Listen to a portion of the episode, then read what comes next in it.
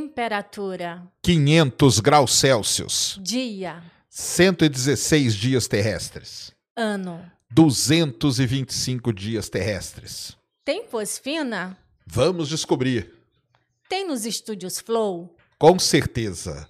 Salve, salve, viajantes! Igual, vou falar igual as meninas falam aqui, ó. Elas falam salve, salve, viajantes. Salve, salve, amigos da ciência em todo mundo. Muito bem-vindos, muito boa noite. Mais um Ciência Sem Fim aqui, ao vivo, ao vivo, nessa sexta-feira, 4 de novembro de 2022, 8h56. Tô falando isso para vocês saberem que é ao vivo que está acontecendo esse programa aqui. Estou eu aqui e a Ned. Tudo bom, Ned? Muito boa noite. Boa noite, Sérgio. Tudo bom? Boa noite, queridos humanos. Muito bom, galera. E hoje o programa é especial sobre o planeta Vênus. Então, já sabe que você vai vir participar aqui com a sua pergunta. Hoje nós não deixamos caixinha no Insta, mas venha participar aqui, traga a sua pergunta sobre o planeta Vênus. Já já eu mostro para vocês como que vocês participam. Tem emblema, Christian? Então põe na tela aí. Joga na tela. Opa, muito bom, legal. Eu, ah, para quem não sabe aí, depois vão lá no, no Instagram do do Studios Flow, porque eu virei uma figurinha da Copa. Gordão do foguete. Figurinha Gordão- rara, hein? Rara. Gordão foguete, né? É, raríssima. Então estamos aí e para resgatar é Planeta Vênus. Ficou muito. O calor. É, por que, que nós estamos assim, né, suando tanto? Já já vocês vão descobrir várias curiosidades interessantes, um dos planetas aí mais curiosos e misteriosos do sistema solar. E hoje eu tenho um recado aqui pra galera que é o seguinte: está rolando a campanha aí, né? O vigé tá começando o 25 ano daquele programa Teleton, né? Que vocês já devem conhecer, um programa aí que é feito com o pessoal do SBT, é, para AACD. E o Studios Flow está participando aí do Teleton com o pessoal do Flow Games, tá? A campanha esse ano se chama Jogando para Espalhar o Bem. Então é o seguinte, se você quiser aí participar, contribuir e tudo mais, vou deixar o QR Code aí na tela, o link na descrição, teleton.org.br barra welcome, vai estar aí o link aí na descrição. E as doações vão de 31 de outubro até 5 do 11. Na verdade, até amanhã, então, né? Até amanhã. Então, se você quer participar, doe lá para ajudar a criançada aí no Teleton. Para quem não sabe, né? A ACD aí que cuida das crianças com algum tipo de deficiência. Tá há 25 anos dessa campanha. Com certeza vocês conhecem, participa um monte de gente e tal. E esse ano o Studios Flow estará lá representado pelo, pela galera do Flow Games. Show? É isso? Isso. Muito bem. Para participar, entre aí na plataforma nv99.com.br barra ciência sem fim, mande sua pergunta por lá, tá? E aquela história, né? Manda a pergunta por lá que é muito melhor pra gente. Você ajuda muito mais o Ciência Sem Fim mandando sua pergunta lá pela plataforma. Sua pergunta é lida aqui na tela. Você pode mandar áudio e pode mandar vídeo também pra gente sobre questões aí sobre o planeta Vênus. Lá na plataforma também você pode se tornar membro do canal e concorrer a esse belíssimo telescópio aqui. O pessoal da Celestron Brasil deixou aqui para a gente dar de presente para algum membro que seja pica das galáxias para cima. Então, entra lá na plataforma. Claro que se você quiser, aqui não é uma. Aqui é a liberdade total, tá? Se você quiser contribuir aí pelo YouTube também, fique à vontade. O intuito é que você participe e traga suas questões sobre o planeta Vênus. É isso? É isso. Foi muito pedido, né? Porque é o Muito. queridinho irmão da Terra. Muito pedido, né? É... é o planeta mais parecido com a Terra, né? Em tamanho, só que em outras características nem tanto, né? E aí é uma grande questão é por que, que a gente não vai, ah, por que, que a gente vai para Marte, né? E não vai para Vênus, por exemplo, né? Então, Marte é um planeta muito pequeno, para quem não sabe, tá? Marte tem metade do tamanho da Terra. Só que devido às condições, né, Marte hoje está muito melhor para nós seres humanos. Agora tem uma, um começo da história de Vênus aí que é muito legal, que é o seguinte, pessoal. A Terra e Vênus, eles se formaram da, da mesma maneira e eles foram evoluindo como planeta exatamente da mesma maneira.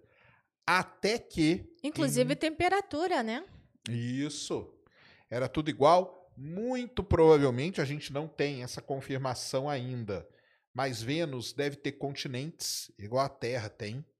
Água hoje é impossível existir, né? Água líquida na superfície de Vênus por causa da temperatura. Mas no passado, Vênus sim deve ter tido oceanos, continentes e tudo mais. A grande, o grande lance é o seguinte: a Terra e Vênus vieram evoluindo iguaizinhos, igualzinho. Os dois planetas ali, planetas gêmeos mesmo, por isso que são, né, irmão e tudo mais. Só que em um determinado dia fatídico, alguma coisa aconteceu e mudou toda essa história, tá? O que que aconteceu? Aconteceu algo que poderia ter acontecido com a Terra também, tá? A Terra poderia ter passado por isso. Por isso que eu falo e repito todas as vezes: a vida é um mero acaso. A vida, nós estamos aqui por uma sorte, entendeu? Que a gente está aqui hoje. Porque o que, que aconteceu que mudou a, a, a sequência ali, a evolução da Terra com Vênus? É, a Terra e Vênus estavam passando por um, por um momento como planeta onde existiam muitos vulcões, muitos mesmo, muito. Era basicamente era só vulcão a superfície tanto de Vênus como da Terra. O problema é que em Vênus todos os vulcões entraram em erupção ao mesmo tempo. E aí foi um evento de vulcanismo nunca antes visto que fez com que encheu a atmosfera de dióxido de carbono, enxofre e vários outros gases aí de efeito estufa e esse efeito estufa foi tão grande, tão grande, que ele dura até hoje. A Terra tinha essas mesmas condições, tá? Tanto que, para quem não sabe, uma das hipóteses sobre o fim dos dinossauros não é do asteroide que bateu na Terra, mas sim de um negócio chamado Trapas de Decã. Trapas de Decã era uma grande província vulcânica que a gente chama, que são muitos vulcões, super vulcões, que entraram em erupção ao mesmo tempo e cobriram boa parte da atmosfera da Terra com gases, por isso que matou os dinossauros, e cobriu uma grande parte do planeta com lava também. Tá? Então, trapas de Decã. E ela aconteceu ali no mesmo período, 65, 66 milhões de anos atrás. Só que, isso antes, né? Muito antes, a Terra poderia ter passado por algo que aconteceu em Vênus. Por que não passou? Por que, que só aconteceu com Vênus? Será que alguém, um criador, uma criatura, queria que a gente estivesse aqui nesse momento e segurou esses vulcões? Então fica aí. É uma das, das grandes questões. Talvez uma das maiores questões que a gente tem no sistema solar é essa. Por que e o que, que aconteceu para que em Vênus disparasse toda essa atividade vulcânica e na Terra isso não aconteceu. Na Terra era um vulcãozinho aqui, outro ali, mas não todos de uma vez. O que será? Isso aí é que nós pretendemos descobrir um dia, tá? Pois é. é sorte. É ah, sorte ou azar, né?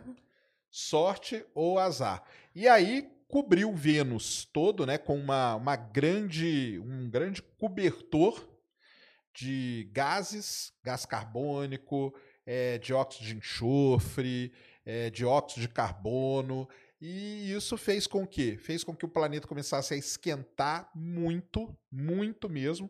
A temperatura ali bate quase nos 500 graus, é 480 e poucos e tal. É, daqui a pouco eu mostro para vocês como que isso foi medido é, e a pressão atmosférica em Vênus é 90 vezes a pressão atmosférica da Terra. Isso quer dizer o quê? Se você pousar em Vênus, você pode morrer de duas maneiras, ou esmagado ou torrado, tá? Porque é muito, realmente é muito, muito quente mesmo. Outras questões importantes aí sobre Vênus, né? Será que Vênus tem vulcão ativo até hoje? Isso também é uma grande, um grande problema. Porque o que, que aconteceu? Quando essas nuvens cobriram o planeta Vênus, elas impediram que nós, meros humanos aqui da Terra, com nossos telescópios, conseguíssemos ver a superfície de Vênus. Quando a gente aponta para Marte, a gente consegue ver a calota polar, consegue ver ali algumas coisas e tal. Vênus a gente não consegue. A gente aponta o telescópio para Vênus, Vênus é uma manchona só. Não dá para ver nada. Por quê? Porque as nuvens impedem que a gente tenha acesso à sua superfície. Mas tem imagem. Como tem imagens? Daqui a pouco eu conto para vocês como tem imagens.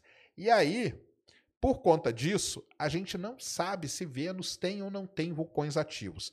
Existem determinadas medidas de um gás muito famoso que tem em vulcões, que é o, o dióxido de enxofre, e algumas medidas que foram feitas ali da atmosfera de Vênus mostraram que você tem emissões de dióxido de carbono.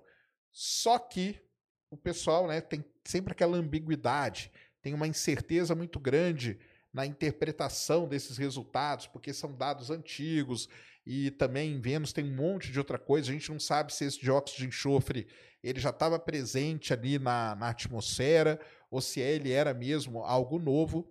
Mas existe essa questão se tem ou não tem vulcão ativo. Se tiver vulcão ativo, vai ser uma belíssima de uma descoberta, porque nós vamos descobrir, a gente sabe que Io, que é a lua de Júpiter, tem muito vulcão ativo, mas nós vamos descobrir um planeta que é parecido com a Terra com atividade vulcânica. E isso a gente nunca teve nem perto de chegar nisso aí. E se não tem também, também é muito interessante. Por que, que a atividade vulcânica em Vênus de repente parou? Essa é uma outra grande pergunta aí que é muito difícil da gente responder pelo fato de não acessar a superfície do planeta de forma direta, só com algumas determinadas medidas muito específicas que daqui a pouco eu mostro aqui que uma sonda chegou a fazer muito legal em Vênus, imagens realmente sensacionais. Beleza? Por aí vai. Vai tendo é. pergunta aí, pode ir mandando. É verdade que um dia em Vênus equivale a um ano no planeta Terra? Cara, então, é, é mais ou menos, né? É porque esse negócio de dia e ano é complicado. Como eu falei aqui no começo, né? Um, o Vênus com certeza é o dia mais longo do sistema solar. E por que que ele é assim, né? Porque toda essa cobertura de nuvens que ficou ali na atmosfera do planeta, isso foi meio que segurando, tá? Vai brecando meio a rotação dele. Então ele gira muito devagar. É, é como é como se quase, tá? Quase Vênus fosse travado com o Sol. Porque olha só, o dia, na verdade, não dura um ano terrestre, tá? O que acontece é que o dia em Vênus ele é muito próximo do seu ano. Então, um dia em Vênus dura 116 dias e um ano em Vênus dura 225 dias. Isso quer dizer que Vênus é prático. Olha só que interessante. Ele é praticamente travado com o Sol, igual a Lua não é travada com a Terra, ela gasta 28 dias para girar em torno dela e 28 dias para girar em torno da Terra. Vênus gasta 116 dias para girar em torno dele e 11 dias, 9 dias a mais para girar em torno do Sol. Então é, ele é praticamente travado. É como se um lado de Vênus sempre tivesse voltado para o Sol, praticamente isso. E um lado de Vênus é quase sempre noite.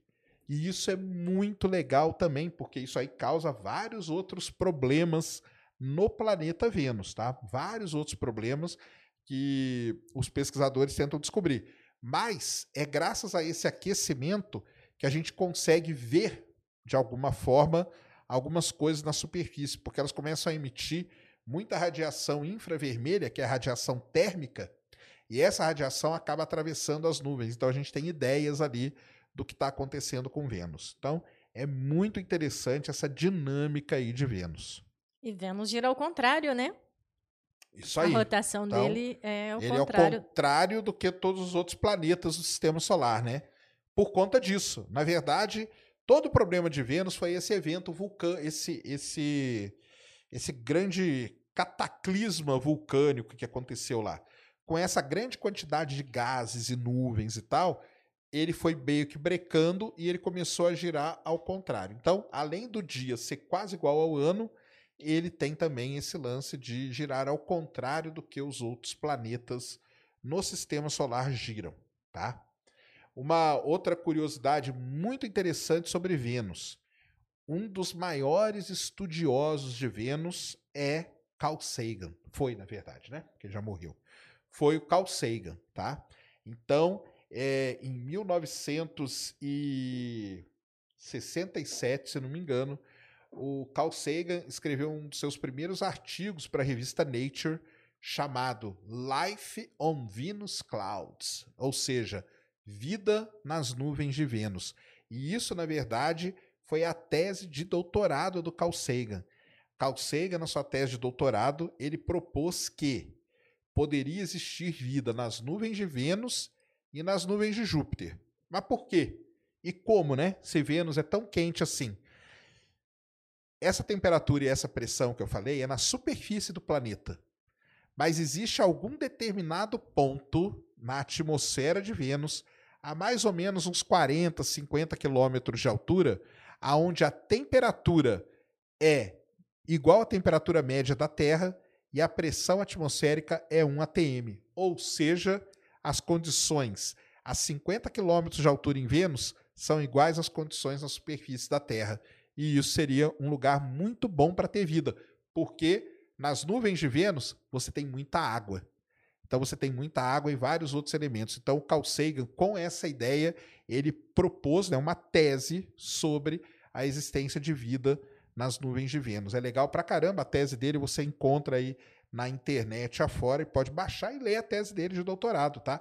Isso foi antes, né, dele, digamos, virar aí um divulgador científico e tal. Ele era um grande pesquisador dessa parte planetária. Aliás, ele era tão importante na parte planetária que lá nos Estados Unidos ele fundou um negócio chamado Planetary Society, tá? E que existe até hoje, que é liderada hoje pelo Bill Nye, que era amigo dele do Carl Sagan. Então, tem toda essa história aí. E no caso das nuvens de Júpiter, é exatamente a mesma coisa. Então, existe um pedaço ali, né, um, um deck que a gente chama, um, um nível nas nuvens de Júpiter, onde a temperatura e a pressão são parecidas com a Terra. Isso quer dizer que a gente poderia sim ter ali algum tipo de vida, e só que o Carl Sagan ele foi muito além. Ele já imaginou seres, ele imaginava seres meio parecido com uma com uma água viva flutuando ali nas nuvens, sabe? De tanto de Vênus como de Júpiter. Ele já imaginou seres assim, digamos, bem evoluídos, tá? E é muito legal isso. E ele foi um cara que sempre defendeu esse lance de existir vida no universo, mas não inteligente, como vocês pensam, tá? Mais vida. Samuel Spor. Salve Sérgio e Ned, beleza? Hoje a temperatura da estrela d'alva torna quase inviável mandar sondas para lá, mas a NASA planeja enviar alguns balões. Como serão? Os sovietes fizeram as missões Venera. Muito bom, Samuel. Então vamos começar aqui. Cara, assim, não é que é inviável mandar sonda. Você pode mandar a sonda, sim. A NASA vai até mandar, daqui a pouco eu vou mostrar uma missão que ela vai mandar. O problema é que a sonda, ela dura muito pouco tempo. Muito pouco tempo mesmo na superfície de Vênus. A, a, a Venera, né, que você falou aí, foi uma missão da União Soviética. Aliás, antes da gente falar isso, Marte é o planeta vermelho, certo? Marte é o planeta vermelho. Vermelho, comunismo e tudo mais. E qual que é o país vermelho aqui da Terra? Não era a União Soviética? Ela nunca conseguiu pousar nada em Marte. Olha só que estranho mas ela conseguiu pousar em Vênus. E os Estados Unidos, capitalismo selvagem, conseguiu pousar em Marte, mas nunca conseguiu pousar nada em Vênus. Olha só, hein? Será que tem alguma coisa por trás disso? Ou é apenas uma coincidência do destino? Fica aí para vocês. Vamos falar um pouquinho das Venera, então. Vai ali, Christian. Eu separei ali uma, um negócio da Wikipedia da Venera. Ali, ó. Tá até ali, ó. Não. Esse, esse aí. Então tá aí. Isso aí são as missões Venera, tá? É... Que você fala daquele jeito ali em russo, tá? Venera. Você fala daquele, é, daquele jeito, jeito, ali. Eu não sei falar. Que, que é Venera. Venera. Aprenda russo comigo. O B é V. O E é E. Aquele H ali, ó, é como se fosse o N. O Ezinho com acento é o outro E. O, o P é o R e o A é o A. Então é Venera, Fenera que fica, fala. Entendeu? Fenera.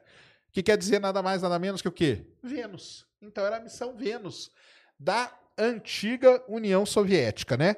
Uma, um programa soviético que durou de 1961 até 1984. E o mais legal é isso, né? As sondas pousaram em Vênus, cara. Elas pousaram em Vênus e fizeram, fizeram imagens. imagens, né? Nós vamos mostrar aqui as imagens. As únicas imagens que a gente tem da superfície de Vênus direto assim tal, foram feitas pela sonda. Depois nós temos imagens de radar, que eu vou falar de uma outra missão muito legal que é a Magalhães. Mas a Venera foi então a missão que as missões, né, foram várias, ó. Tá vendo, ó? Venera 3, Venera 7, Venera 9 e Venera 13. Então a 3, ó, ela pousou lá em 1966, a Venera 7 em dezembro de 1970, a Venera 9 em 8 de junho de 75 e a Venera 13 em 30 de outubro de 81 e também a Venera 15, né, que foi a última lá em junho de 83, beleza? Vai descendo aí, Christian. pra gente mostrando. Então tá aí, ó, toda a história das Venera. Ah, pode ir, vai descendo. É, então coloca aqui, ó. Isso aqui é um modelinho, né? Da, da, abre aí numa outra janela. Esse aqui é um modelo ó, da Venera. Olha só como que era. Uma sondona esquisitona, né? Uma soviética mesmo, né? Bem brutona lá. Vai, vai descendo lá de novo. Então aí ele vai contando toda a história de todas as Veneras. Ó. Venera 7, Venera tal, entendeu? Todas elas, ó, boa parte delas conseguiram né, fazer o pouso delas. Vai descendo. Aqui tem uma imagem clássica, né? Do, do lander da missão Venera. E a Rússia, ela tem um projeto que ela pretende é, lançar a Venera D. É, isso aí. A Rússia está nessa nova leva aí, que daqui a pouco nós vamos falar das novas missões que vão para Vênus. Então, era uma missão que ela, a, elas pousavam e elas trabalhavam ali na superfície de Vênus mais ou menos uns 50 minutos. Depois elas eram destruídas, de novo. Pelo quê? Por duas coisas: calor e pressão absurda. Tá? Quem então... prestou atenção no início da aula, né, sabe o porquê. Isso mesmo. Vai, vai, vai andando lá. Vamos ver as imagens, são legais pra caramba. Então, algumas, algumas veneras fizeram só um mapeamento e tal, tentando mostrar alguma coisa. Lembra, lembrando de novo, né? A gente não consegue ver nada. Então, elas faziam esse mapeamento por radar e aqui era altimetria. Então, para ver algumas terras mais altas, terras mais baixas e tal. E daí que veio as primeiras, vieram as primeiras ideias de que Vênus, ele parece muito com a Terra, até nesse ponto. Parece que ele tem continentes e tudo mais, sabe? Vai, volta lá. Aí, aí é o futuro, como a Ned falou. É a Venera D, que deve ser lançada lá junto com as, com as missões da NASA, tá? Ela, lá, a Índia também tem uma missão. 2029, a Índia também, é. a, a ESA e a NASA, né? Isso aí. Bem, ele perguntou pra gente quais foram as principais descobertas da Venera. Cara, as principais descobertas da Venera foram duas. Primeiro, a temperatura, a pressão. Foram essas coisas aí que a gente não tinha ideia. Quando elas pousaram lá e mediram a temperatura e a pressão, nós falamos: caramba, isso aí é um inferno mesmo. Tá? Pra você ter uma ideia aqui, ó, a Venera 9, ela ficou, ela durou 53 minutos na superfície na superfície de Vênus. E aí, uma outra coisa muito legal que ela fez foi estudar a composição da atmosfera. Aí, como eu falei, né, muito CO2, muito enxofre, todos esses gases aí provenientes de erupções vulcânicas. Vai, vai descendo, Christian?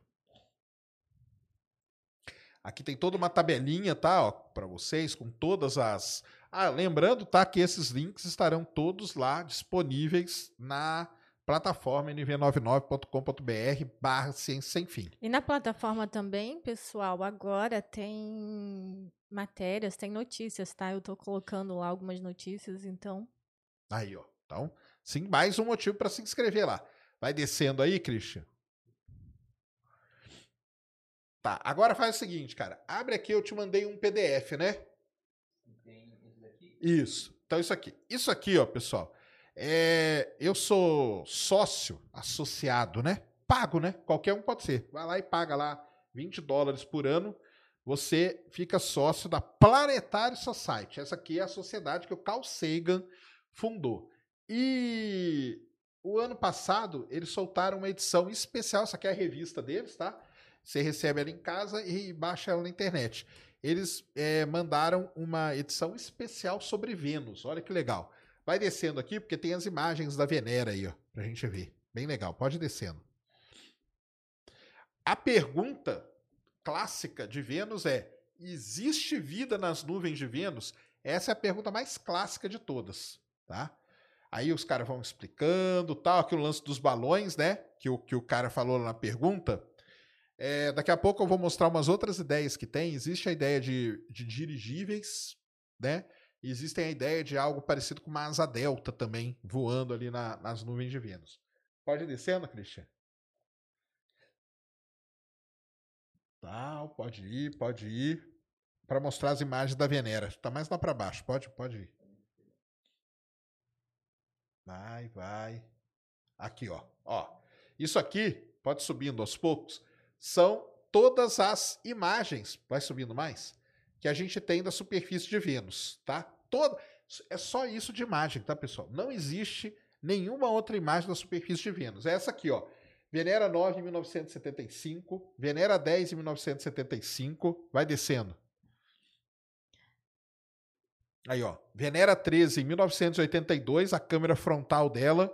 Aqui a Venera 13 também em 82, a câmera traseira dela. E olha como que é o solo. Isso aqui é o solo de Vênus mesmo, ó. Olha que legal, tá vendo? Então ele é todo meio quebradiço. Aí, geólogo olha para isso aí, cara, pronto, não precisa de mais nada, entendeu? Daí ele já conta a história quase toda do planeta. Então conta aí pra gente. É, mas eu não sou geólogo. Se fosse, eu contaria. é, mas o lance desse solo tá quebradiço, dessas rochas muito achatadas, isso é tudo uma questão relacionada com a pressão mesmo do planeta. Pode descendo aqui, Cris? Continua. Então, Venera 13, é, Venera 14, em 1982 também, ó, as imagens. Pode descendo mais. Então é isso aí.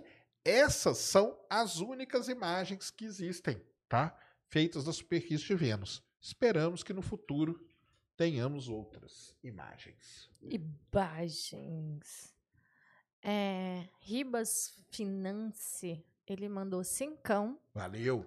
E ele perguntou: Vênus pode ter tido vida multicelular e oceanos bilhões de anos atrás antes de superaquecer? Pode sim, cara.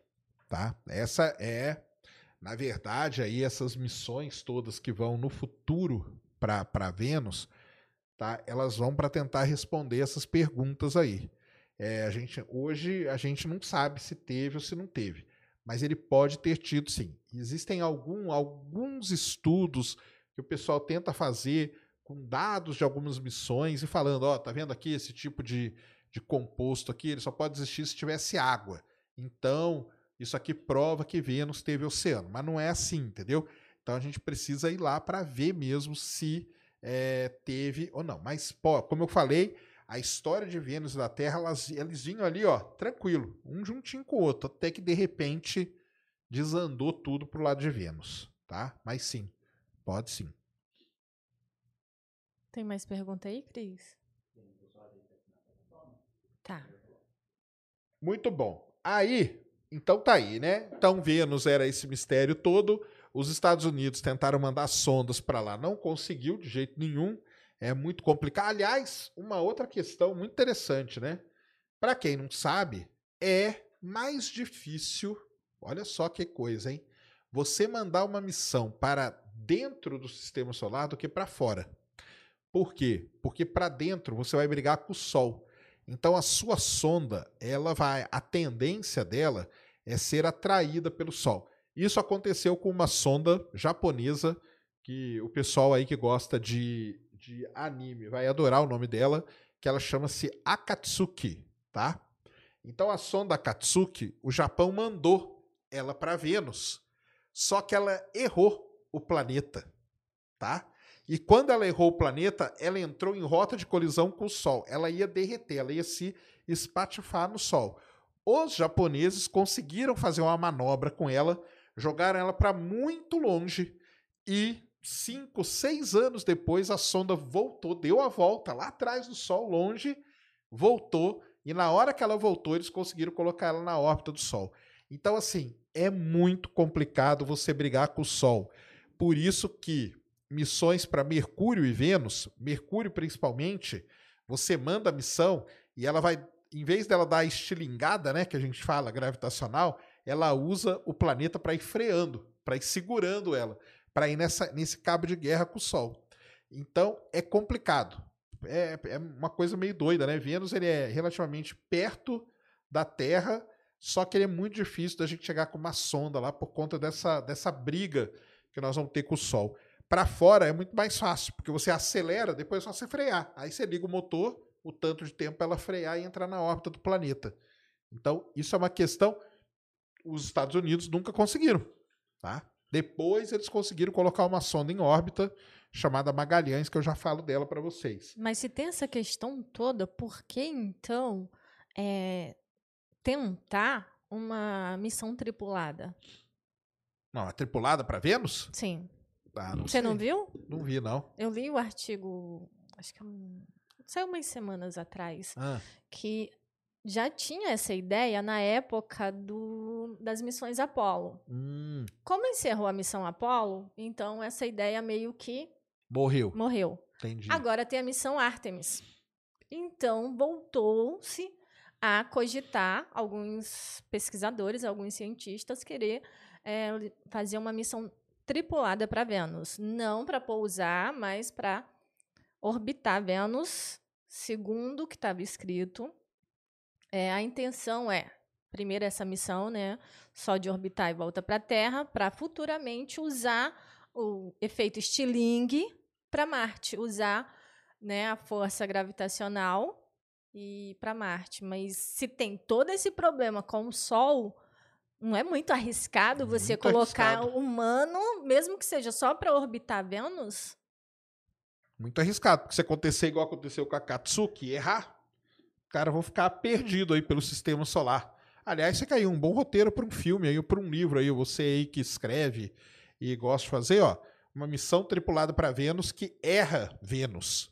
E aí ela tem que ser mandada lá para longe no Sol. E aí na hora que ela tá orbitando, olha aí, hein, vou dar um roteiro maneiro para vocês, ó. Na hora que ela estiver passando atrás do Sol, ela encontra quem? A irmã do Sol, que tá lá escondida. Hã? E aí? É o que, Nemesis, né? Isso? É. Encontra lá atrás do Sol. E aí com astronautas. E aí é graças a essa estrela que eles conseguem sobreviver. Ó, que maneiro, hein? Meio um roteiro do livro de ficção científica aí, ó. Não, pior não é nem não é isso. Pior é pegar esse trecho Não, não. e estarem é isso. divulgando por aí, ó. Sérgio Sacani. Fala da irmã do Sol. Fica aí, ó. A bela dica de um roteiro aí de, de livro para vocês. M. Cardoso, salve, salve família, falando direto do Alabama. Boa, garoto. Minha pergunta não é sobre Vênus. Ah, tá bom. Em relação à gravidade, qual seria a velocidade dela? Se o Sol sumisse agora, quanto tempo levaria para sentirmos o efeito? Cara, como assim? Em relação à A gravidade, gravidade. qual seria a velocidade dela? A velocidade da gravidade? Ué, depende do objeto, cara. Aí a gente não fala de A velocidade. velocidade que ele está falando é no sentido da outra pergunta. é, com- em quanto tempo a gente sentiria os efeitos? É, mas ó, Porque eu sobre a acho que ele está gravidade. pensando na questão também da, da luz. O tempo que a luz. É, aí é oito É, né? minutos, né? Oito minutos que a gente. mas a é- gravidade é. não. Agora, a gravidade, o que a gente tem, o M. Cardoso, é a gente fala de aceleração, né? Então, qual que é a aceleração da gravidade na Terra? No- Depende, né? Aí é aquele meme, né? Depende se você é engenheiro, é 10. se você é físico, né? É alguma 9,8 metros por segundo ao quadrado. Então, essa seria a aceleração da gravidade na Terra. Em Júpiter é muito maior, em Vênus, em Marte. Em Vênus é bem parecido, né? Em Marte é 38% disso. Então, isso que é. Agora é isso aí. Se o Sol desaparece, cara, oito minutos pra gente sentir. Lógico que não, né? Se a gente tirar o Sol, quase que imediatamente você vira um caos no sistema solar, né? Mas bagunça tudo. Bagunça tudo, cara. Porque tirou o Sol, acabou, né? Vira uma confusão sem fim, tá?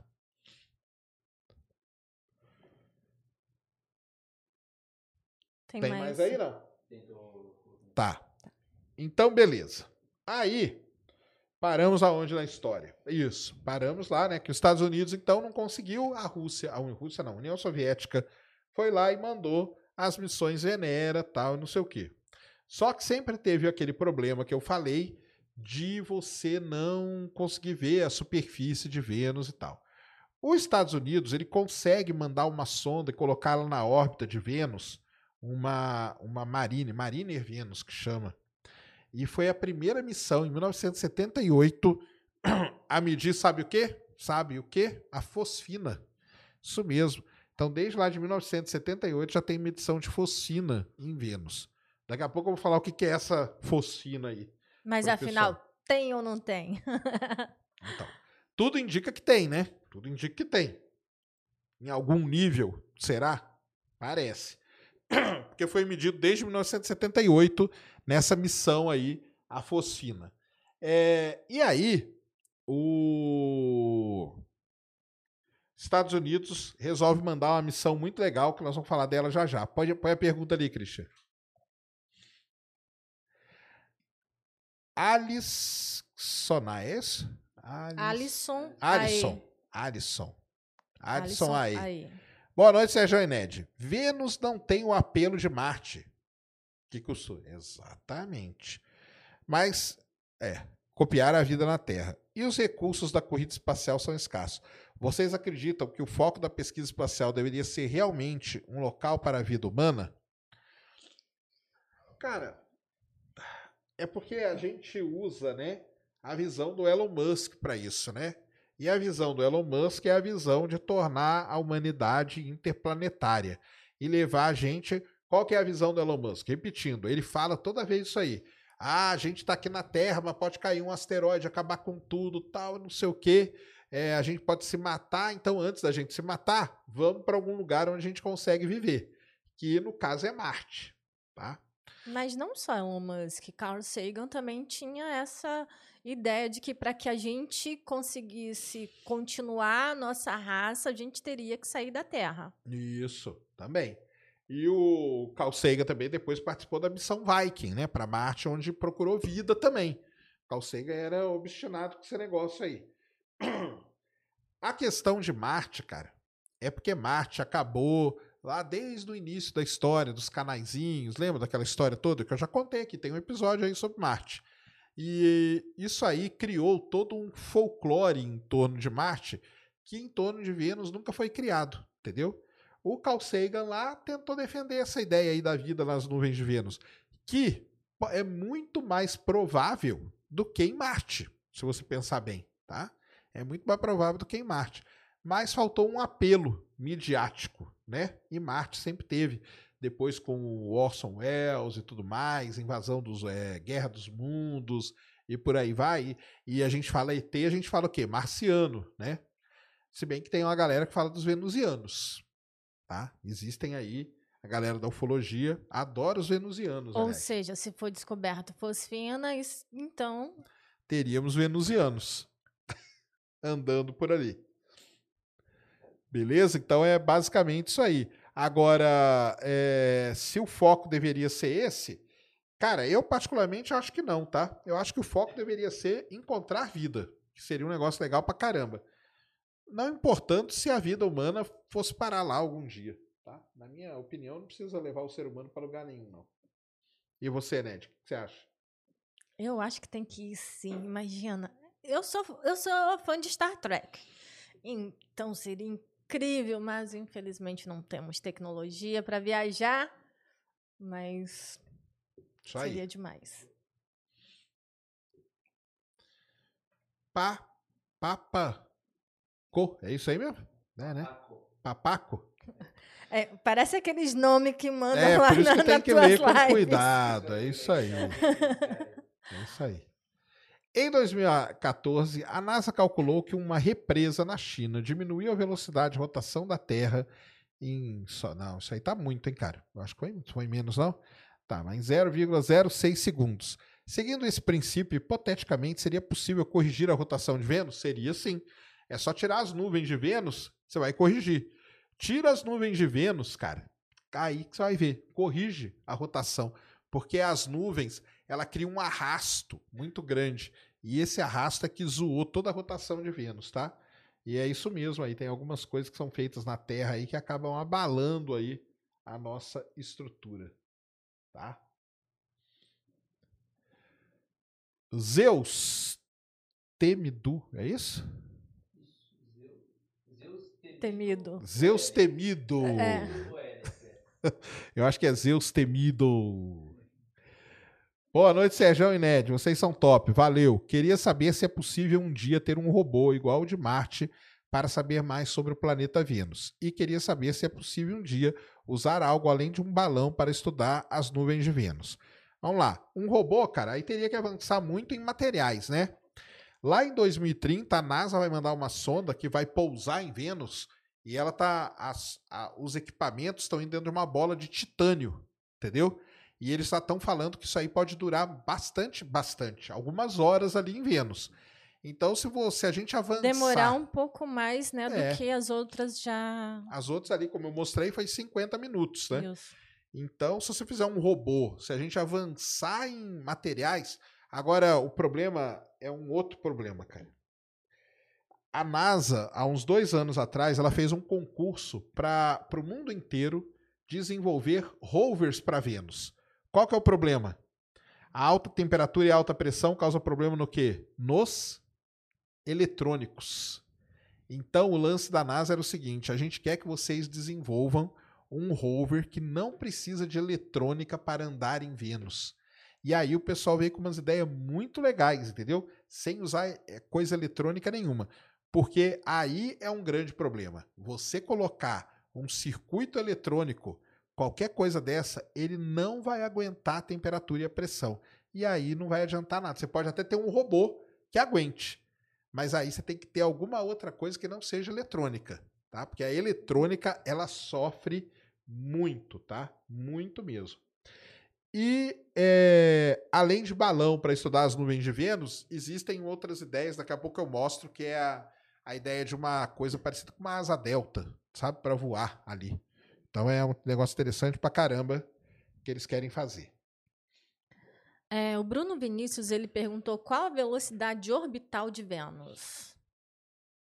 Putz, velocidade orbital, cara, vou ter que procurar aqui. Aí vocês fazem umas perguntas que não faço Vocês estão achando que é assim, que sabe tudo? Pô, não, né? Assim, assim Vênus, também, né? Não sei não. Mas vou já descobrir, não é isso, Ah, a Sérgio? gente põe aqui velocidade orbital de Vênus, cara. Velocidade orbital de Vênus está aqui, 35 quilômetros por hora. Densidade da superfície, 665 quilogramas por metro cúbico. E ele tem 81,5% do tamanho da Terra. Por isso que a gente fala que é um planeta irmão da Terra, tá? Ele é muito parecido em tamanho. Marte, como eu falei, ele é metade do tamanho da Terra, tá? Então é isso aí. Só que a inclinação de Vênus ela é muito baixinha, né? 3 graus só. E velocidade de escape 10.36 km por segundo. Aqui na Terra é 11, né? Em alguma coisa, 11.7, se não me engano. E a velocidade orbital média é 35 km por segundo, tá? Então alguns dados aí do planeta Vênus para vocês. Ancedrade perguntou: podemos explorar alguns recursos de Vênus para usar no espaço? Então, né? O que, que poderia pegar ali? Talvez nas nuvens, né? De Vênus, né? Algum tipo de gás, algum composto. É muito gás, é muito CO2, né? Dióxido de carbono, né? Então a gente poderia quebrar esse O- CO2 aí, do mesmo jeito que aquele equipamento fez em Marte, quebrando o CO2 e produzindo oxigênio, talvez a gente pudesse usar isso aí. Talvez fosse uma maneira de ir tirando né, as nuvens ali, mandar um balão processador de CO2 para gerar oxigênio. Ou alguma coisa assim. E tem água também, né, na nuvem de Vênus. Então daria para tirar essa água daí também. André Max mandou cincão. É, boa noite, Sérgio e Ned. Boa. Poderíamos calcular se em algum momento Vênus pode ficar ou já foi mais parecido com a Terra que temos hoje? Cara, Vênus já foi parecido com a Terra, tá? De novo, né? Os dois vieram evoluindo como planeta iguaizinhos, tá? Vênus e Terra, mais ou menos o mesmo tamanho, mais ou menos a mesma, provavelmente tem a mesma estrutura, tem as mesmas características e tal, até que aconteceu alguma coisa. E essa é alguma coisa que a gente quer descobrir. Os pesquisadores já têm isso calculado, eles só não sabem o que aconteceu. A hipótese mais assim aceita é que foi uma grande, várias províncias vulcânicas de Vênus entraram em erupção ao mesmo tempo, causando todo esse desastre lá. Mas a gente sabe que já foram parecidos, tá? E Marte também já foi parecido com a Terra, beleza?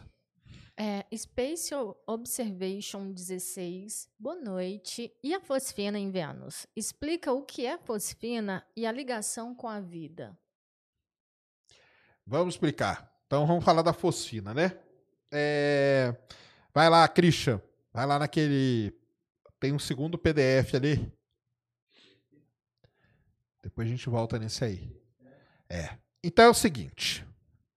Em 2021, uma pesquisadora, tá? Uma pesquisadora chamada Jane Greaves, é o primeiro nome que tá ali, ó, tá? Jane Greaves depois naquela revista ali tem uma entrevista com ela, tá?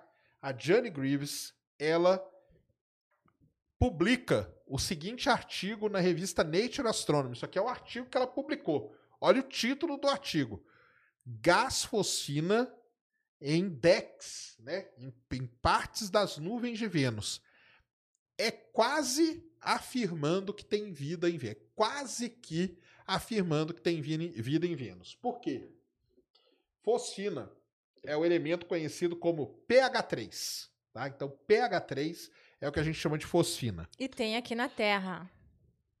Exatamente. O pH3 ele existe na Terra e os estudos que a gente faz da fosfina é o seguinte: ela só existe por conta de processos biológicos. Tá?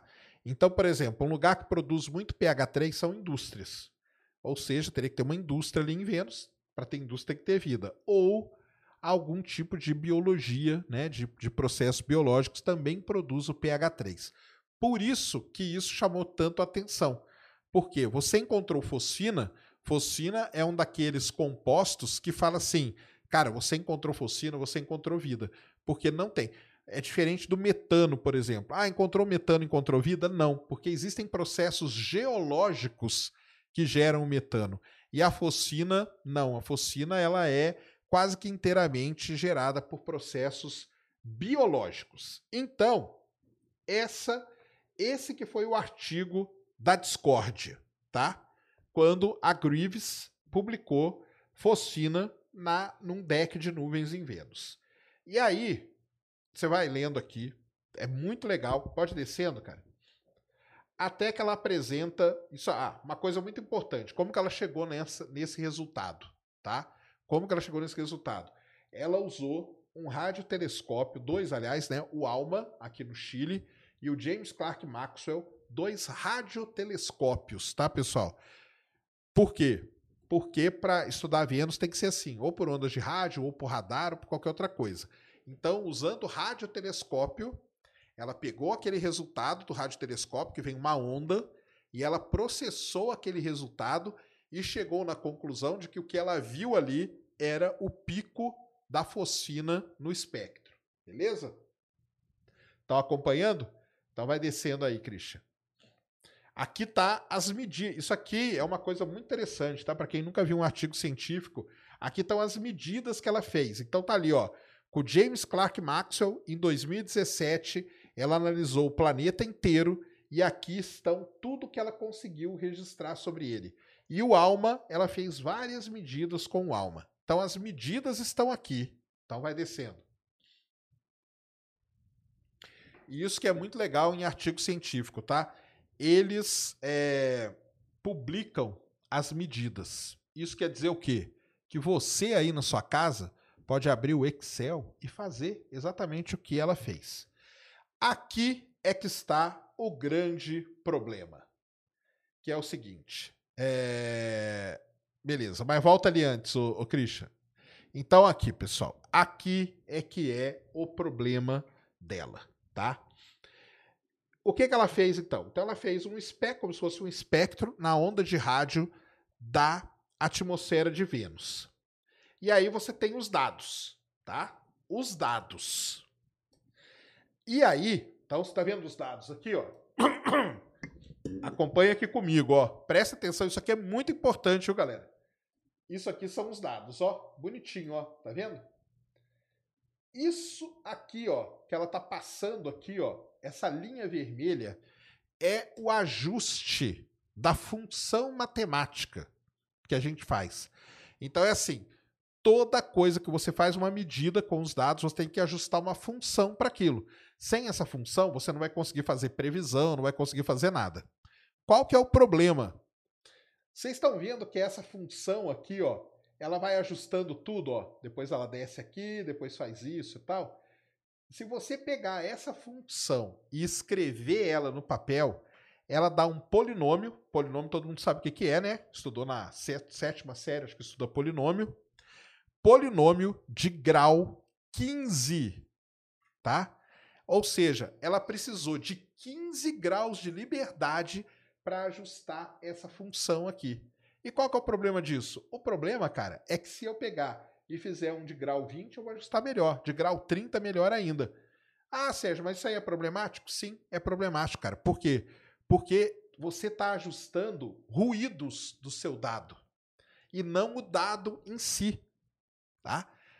A gente usa e quando a gente vai ajustar uma função, no máximo, explodindo, cara, um polinômio de grau 5, tá? Mais do que grau, grau 5 já é alto, 4, 4 no máximo, 5 às vezes. Se você usar 6, você já começa a ajustar o ruído. Então, quer dizer que tudo e todo esse artigo aqui bonito, publicado dela, não vale absolutamente nada porque o ajuste que ela fez nos dados está totalmente errado, tá? E aí, quando ela ajustou o dado, tá vendo que deu esse pico aqui para baixo, ó? Esse pico aqui, esse pico aqui é que ela falou, tá vendo esse pico? Isso aqui é a fosfina. Só que isso aqui não pode ser a fosfina, porque ela tá levando em consideração esse polinômio gigantesco aqui que ela tá colocando.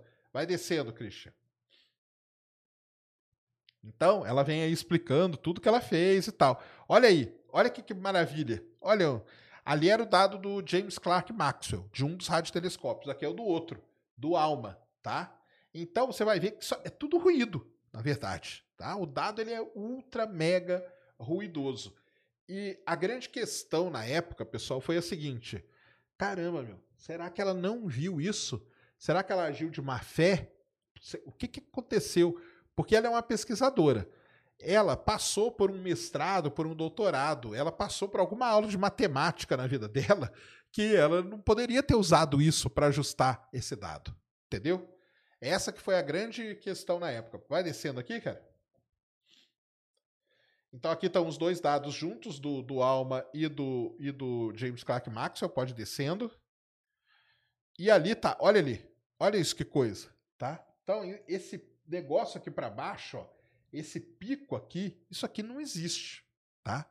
Então, ela, ela foi um falseamento que ela colocou nos dados. Isso aí foi uma crise gigantesca na época. Eu lembro que foi o seguinte: na quinta-feira anunciaram, né, em todos os sites assim, pô, segunda-feira vem um negócio aí bombástico sobre Vênus e tal. Alguém vazou esse estudo antes da segunda-feira, porque na segunda-feira que ele ia ser publicado, você não pode. Tem um negócio chamado embargo, tá? É, tem que explicar para o pessoal o que, que, é isso. É, né? porque assim, o cara ele manda, ele manda para a revista, essa revista que ela sai toda segunda-feira, Só que ele já manda os estudos para alguns sites. E a gente recebe esses estudos, a gente já olha ele, já prepara, por exemplo, para fazer vídeo, para fazer a matéria e tudo mais. Só que você não pode soltar antes. Não é que você não pode, você vai ser morto por causa disso, preso por causa disso? Não vai. Só que é meio um acordo ali, de que a gente chama né, acordo de cavalheiros, né? Cara, não solta, porque segunda-feira sai o artigo, então não solta nada antes e tal. E assim vai.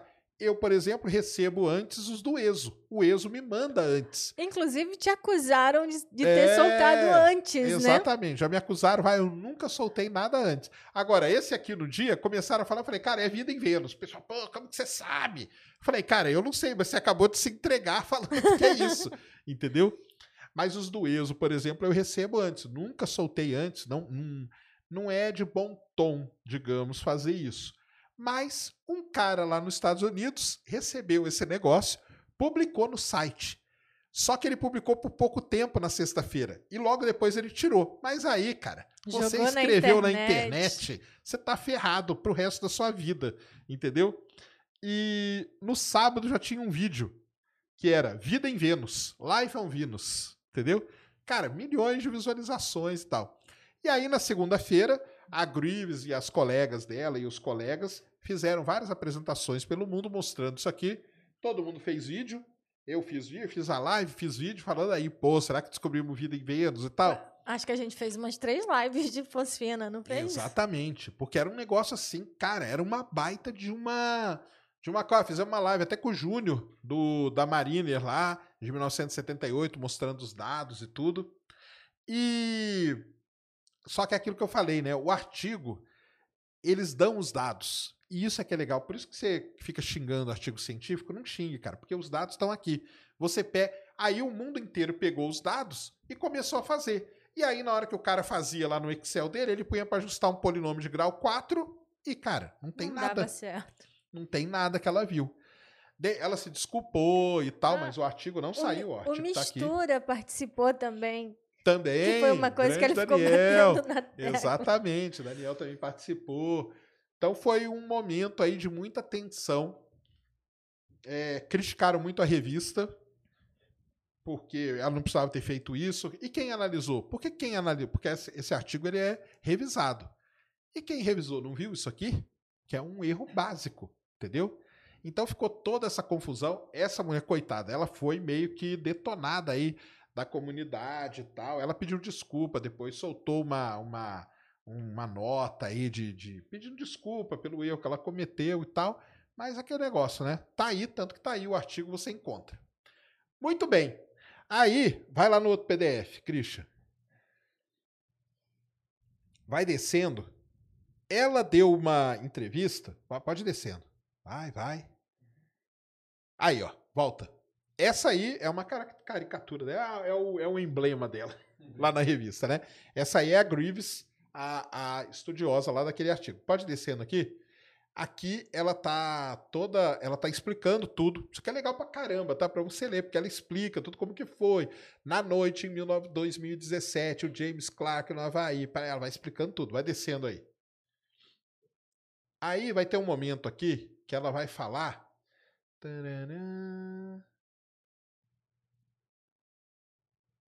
Ah, ali tem uma frase. Não, desce, deixa eu ver aqui. É que tem um lugar aqui que ela fala depois que ela tá fazendo aqui, ó, em, em 14 de setembro de 2020, na verdade, foi 2021 não. A Grives publicou seu artigo na Nature Astronomy, pode descer, no meio da pandemia ela ainda faz todo esse estardalhaço, viu? Pode ir. Vai ter um lugar aqui que ela fala que ela já adquiriu novos resultados, novas, novos dados, tá? Novos dados, ó, questão da fosfina. E os dados. Agora, o Sofia mediu também. E parece, tá? O que está aparecendo é que pode ter sim algum pouquinho ali que o pessoal está tentando entender o que, que é, tá? Vai descendo aí. E é. quando, quando teve esse ah, artigo, subir, várias, várias, vários países é, querendo fazer missões né, para Vênus, exatamente por causa da questão da fosfina. Exatamente. Nessa época aí, a NASA ela estava com um programa dela de missões que ela tinha quatro missões finalistas: a Veritas, a Da Vinci Plus, a Trident e a. Como que chamava? Aqui é para Io lá, eu esqueci. Uma que é para a Lua de Io. Eram quatro, duas iam ser selecionadas. Duas missões iam ser selecionadas para dar continuidade para ser lançada. E aí, um pouquinho antes, saiu esse negócio da Focina. Adivinhem quais foram selecionadas? As duas de Vênus. A Da Vinci Plus e a Veritas, que é o nome da, da missão. Então, assim, é, tem que tomar muito cuidado, né? Ela está falando aí que ela tem novos dados e tal, ela deu entrevistas. Aliás, se você quer, gosta de podcast raiz e quer aprender inglês, existe o um podcast dessa sociedade aqui que é muito legal, que chama Planetary Radio. Toda semana o cara entrevistou ela e ela falou: oh, eu tenho novos dados e tal, mas agora eu estou analisando, reanalisando, refazendo, pedindo para gente. Ela está tomando todos os cuidados para não dar esse problema de novo que deu. Mas essa é a grande questão, é a questão da fosfina em Vênus. Existe, não existe? Tem, não tem? Tem vida, não tem? Então, a gente volta, né, de tempos em tempos a falar disso aí. Sobre o artigo, vai estar tá todos os artigos, tudo que a gente mostra aqui na TV, tá? As imagens, os artigos, elas, elas ficam disponíveis para você na plataforma. É só vocês irem lá nos links úteis, que vai estar tá todos os links lá. Isso aí. O outro PDF é esse aqui, ó. Esse PDF aqui, eu não encontro. Desse jeitinho que ele está aqui, não tem ele grátis. Não, não mas eu te mandei o PDF. Mas ele tá no meu no PC, né? Aí lá eu consigo colocar o link. ah, não. O link você não vai achar. É, porque é. isso aqui é da revista, a revista é, é. não dá pra colocar um PDF eu lá, não? Eu coloquei o PDF, que ele tem a mesma coisa escrita, só que ele tá de um jeitinho diferente. Mas é o mesmo artigo e tudo mais. Ele só não tá nesse, nessa então... formatação. Mas tá lá já. Valeu, Cris. Já, tá lá. Então já tá lá, entendeu? Na plataforma. Na plataforma Beleza. tem tudo. Agora só desce aqui, cara, nesse aqui, nesse artigo aqui no final, só para mostrar um negócio pro pessoal, pode ir descendo. Aí ela vem falando, ah, isso aqui é uma coisa legal. Ela fala em que nível que ia ter a focina, né? Então é aquele nível ali, mais ou menos ali nos 50, 60 quilômetros de altura. Tá aqui, ó, entre 55 e 65 quilômetros de altura, que bate com a ideia do Carl Sagan lá atrás, que nessa altura a gente poderia ter. Ou seja, não é a focina que está vindo do solo de Vênus, não. Seria alguma coisa nas nuvens. Então, volta lá para o Carl Sagan. Ele falava o quê? De vida nas nuvens de Vênus. A gente detecta focina lá numa determinada altura que bate com o que o Carl Sagan falava. Então as coisas vão se complementando. Vai descendo, cara. Aí tem toda a discussão, pode ir descendo. E aqui, pode ir. Ó, e o pior de tudo é isso, ó, que ela explica tudo como que ela fez para processar os dados. E acho que aqui, sobe aqui, ver um negócio aqui. Tem um lugar que ela fala do polinômio. Não. Não, não. Pode descendo. Ah, então tá aqui, ó. Todo artigo científico hoje, pessoal, lá no finalzinho do artigo, ele tem um negócio chamado, ó, disponibilidade dos dados. Tá vendo ali, ó? Data availability. E aí você tem os links. Então é o seguinte: qualquer pessoa no mundo pode entrar ali, clicar e pegar os dados que ela usou. E aí, com esses dados, você refaz o trabalho para ver se o pesquisador ele fez certo ou não. Isso hoje é obrigado. Então você faz qualquer medida e escreve um artigo científico, os dados têm que estar ali disponíveis. Por isso que não acredite nas pessoas que falam assim: "Ah, mas isso aí é um artigo científico, o cara inventou o dado". Inventou? Vai lá e pega. Aliás, esse artigo aqui, esse problema que deu, foi muito legal por conta disso para mostrar que sim, tem erros e sim, é fácil de pegar esses erros. Tá? Não, e outra coisa, eles são retratados. Sim, são retratados, exatamente. E ali ela até escreve o código, tá? Ó, o código que ela usou e o código ele está disponível também. Então, se você usa aí os seus, os seus, os seus Python, Java da vida, você roda o software que ela rodou para fazer as coisas. Isso é muito legal mesmo, esse negócio de artigo científico atualmente. Beleza? É isso, né? Acho que essa é toda a história aí da, da nossa querida Fosfina. Tá aí, um belo nome para um gato, cachorro. Cachorra, né? Gatinha. Se eu tiver uma gatinha, deu o nome dela de Focina. Achei que você ia falar filha. Filha é demais, né? Aí é, aí é demais. Mas pode também, não tem Não, nada contra, não. Pode Tem, dar. tem cada nome por aí. Fosfina é até bonito. Focina é fofinho. Henrique Alves mandou doisão. Valeu. É, Mercúrio talvez tenha sido lua de Vênus? Não, cara, Vênus, é, Mercúrio não, foi lua de Vênus, não, tá? É, Vênus é um planeta, né? Aliás, Mercúrio e Vênus são os dois planetas do sistema solar que não tem lua nenhuma, né? Não tem lua nenhuma. Por quê? Porque Vênus teve o azar de ter vulcão, mas não teve a sorte de alguém bater nele, igual a lua bateu na Terra, né? Então, cada um com seu azar, tá? Cada um com seu azar. É, mas é isso aí. Então, Vênus não tem. Vênus não tem gravidade suficiente e nem corpo perto dele para ele capturar. Porque Marte, embora seja menor, ele está muito perto do cinturão de asteroides, então ele captura objetos menores. Vênus está muito longe e Mercúrio muito menos, né? Então, por isso que Vênus e Mercúrio eles não possuem satélites. Mas essa hipótese aí de Mercúrio ser lua de Vênus não tem não. Mercúrio foi tem lá a historinha dele da formação dele direitinho, tá? Rafael Mota mandou dezão e 90. Valeu, Rafael. Não é sobre Vênus, tá? Não? Não. Tudo bem, nós vamos dar essa essa colher Só de chá pra hoje, hein? Só hoje. Não vai acostumando não. Alguma chance de chegarmos a Alpha Centauri um dia? Ó, Quem? O ser humano? Cara, aí eu não sei que você seja fã de Star Trek, né? Só. Não, mas sendo fã, você não chega também, né? Cara, muito difícil, cara. Muito difícil, porque seriam milhares de anos viajando na nave com a velocidade que a gente tem hoje e qualquer coisa muito rápido o ser humano não ia aguentar. Tudo bem, não precisa ser o ser humano, né? Pode ser uma consciência transferida para alguma coisa. Quem sabe, né? Mesmo assim, é muito longe e acho difícil alguma coisa chegar lá. Muito difícil. Grande Brunão. Brunão. Boa, Brunão. Tudo bom, cara? Salve, salve, família do Ciência. Sérgio, você disse que a rotação de Vênus é quase. Isso aí. Então seria impossível ter um satélite. Vênus está. seria, isso mesmo. Estaria fora da. Exatamente.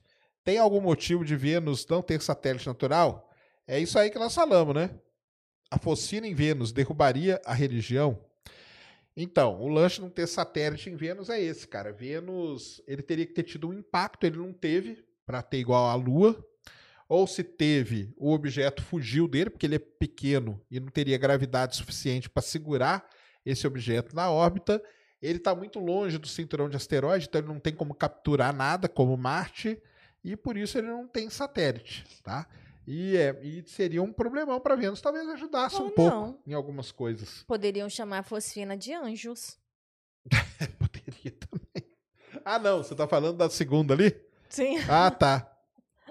Focina de. Cara, eu, eu, eu, particularmente falando, eu acho que o dia que a gente descobrir vida no universo vai ser um caos religioso. Eu acho Várias que não. religiões elas vão ser destruídas. Eu acho que elas vão se adaptar. Algumas estão. Eu acho que algumas vão ser destruídas, algumas vão se adaptar e vão, se, vão nascer novas, tá? Por isso Vão que eu acho que pegar ser uma algum confusão. trecho ali do Ah. livro e falar, ó, tá vendo? Isso aqui já A gente sempre falou. Tava escrito aqui, vocês nunca leram. Exatamente. É assim mesmo. Valeu, Brunão. É, Rafael Agostinho Silva mandou cincão. Serjão, tá vendo? Palmeiras foi campeão. Campeão brasileiro, cara. Pô, isso aí, pelo amor de Deus, cara. Trocadilho à parte. Falando em temperatura, a noite lá, dá para os equipamentos sobreviverem lá? Mais geladinho? Cara, então, é aquilo que eu falei, né? Vênus, ele é quase travado com o Sol, então ele tem quase um lado dele que fica à noite o tempo todo. E o problema é você pousar nesse lado aí que é quase noite o tempo todo, não vai ser muito bom, né? Vão ter várias outras questões e tal. É, a temperatura é um, um pouco. É, É porque o que acontece em Vênus, cara, também é o seguinte: como um lado é muito quente, Vênus tem ventos muito violentos, tá? Então, esse ar quente ele é transportado para o planeta todo. Quem descobriu isso foi a Akatsuki. Tem um modelo de circulação de ar em Vênus, ele é muito complicado. É um, lógico, é um pouquinho mais, mais frio, mas não é tanto também, entendeu? E, mas a ideia é pousar ali no, no, no, lado mesmo, claro, de Vênus, com as coisas que a gente tem já, com as ideias que a gente tem, tá? Mas sim, beleza? Quanto ao Palmeiras, cara, campeão brasileiro, ué. Hum, isso aí. Tá Vênus? Quero ver ser campeão mundial. Aí é que é, que é um quer, negócio. Tu quer ver mesmo? Quero, um dia. Já pensou? Se a gente vê, a gente vai ver um negócio que a Rainha Elizabeth nunca viu. Ó. São poucas as coisas. Fernando Souza mandou dezão. Salve, Ned Serjão. E se fizéssemos um anteparo para a luz solar não incidir em Vênus? Conseguiríamos resfriar o planeta a diminuir a pressão barométrica a ponto de alguns gases liqui liquefazerem Cara, assim, é, vou te falar que o, o tudo bem, o Sol tem a influência ali, tudo, é, mas que Vênus já tá tão quente, tão quente, né? Que será que se a gente colocasse um anteparo ia diminuir a temperatura, né? Mas esse é um negócio que ia demorar muito, tá? Muitos e muitos séculos, milhares de anos, talvez, para isso acontecer. É... Mas pode ser uma ideia, sim, né? O problema é colocar um anteparo ali em Vênus, é, é, negócio é grande pra caramba, né? Tem 80% do tamanho da Terra, né? Mas fica aí a dica.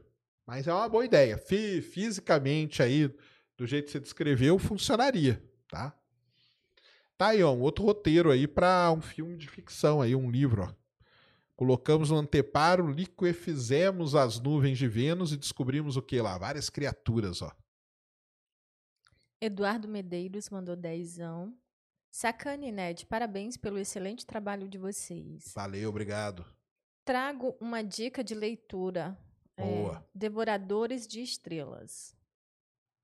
De Andy Weir. De Perdidos Devorador de Estrelas é o mesmo autor do, Do Perdido em Perdido em Marte. Marte. Isso. Livro aí. sensacional. É isso mesmo. Eu não, não li ainda, tá? Mas todo mundo fala que é, realmente é muito bom. Cara, ele é um cara que escreve muito bem, né? Vídeo Perdido em Marte, né? E é na mesma linha ali, eu acho, né? Então, vai ser muito interessante. Lucas. Salve, Sérgio. Vênus teve água em estado líquido? Sim. Muito provavelmente teve, cara. Um salve pra galera da Espanha. Muito provavelmente Vênus teve oceanos igual a Terra teve e tudo mais. E aí passou por aquele período ali que aconteceu alguma coisa, tá? Mas é provável, tá? A gente não sabe ainda. Para descobrir, a NASA tá mandando uma sonda para lá que ela vai tentar descobrir isso, beleza? Lucas perguntou: mais fácil, chegar em Vênus ou o Palmeiras ganhar Mundial? Mas muito, nós já chegamos em Vênus, né, cara? Já chegamos, já pousamos em Vênus e o Palmeiras não tem mundial. Olha aí, ó. Aliás, os últimos pousos em Vênus ali, 84, 80 e poucos, é que o pessoal tá muito mal acostumado, muito mal acostumado. Teve uma época que o Palmeiras não ganhava nada, viu? Nada.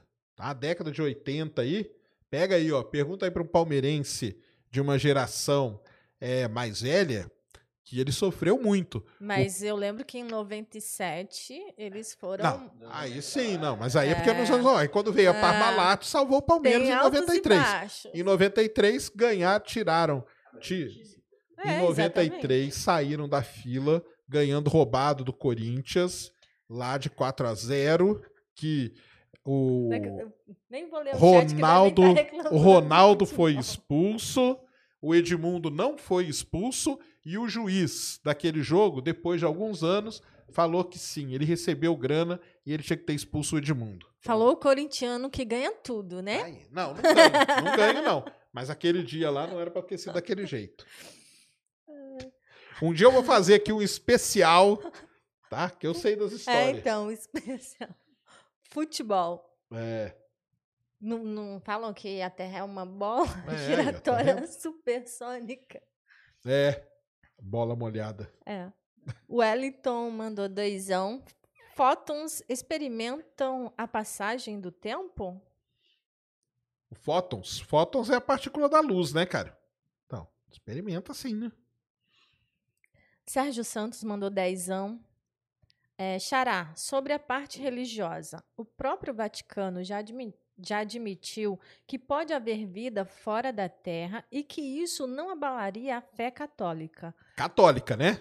Então, muito bem. Ah, tá bom. Uma dúvida: por que Vênus gira ao contrário se os outros não giram? Cara, excelente sua colocação do Vaticano, que é da religião católica, que é um X% de religiões que tem no mundo, né? E a muçulmana, budista, hinduísta, é, protestante, é, sei lá, qual outras aí, milhares de religiões que tem. É aquilo que eu falei, cara. Algumas se adaptam, algumas vão ser destruídas e outras vão surgir, tá? E o Vaticano também falar isso aí, fazer uma média só, né? E por que que gira ao contrário? Por conta disso que a gente falou. Vênus ele foi meio que freando, tá? A rotação dele foi sendo muito alterada por conta da, do, do seu efeito estufa, né? Da grande quantidade de nuvens, criou um arrasto muito grande a ponto dele começar a girar ao contrário dos outros planetas. O normal é aquilo, né? É a conservação. Mas em Vênus isso não aconteceu. Temos o que? Áudio? Colocaríamos aqui para ouvir?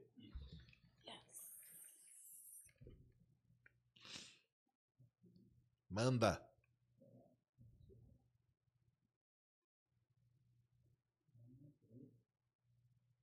Agora é áudio, tá, pessoal? O Cris tá colocando Eles aqui. vão ouvir lá, normal, né?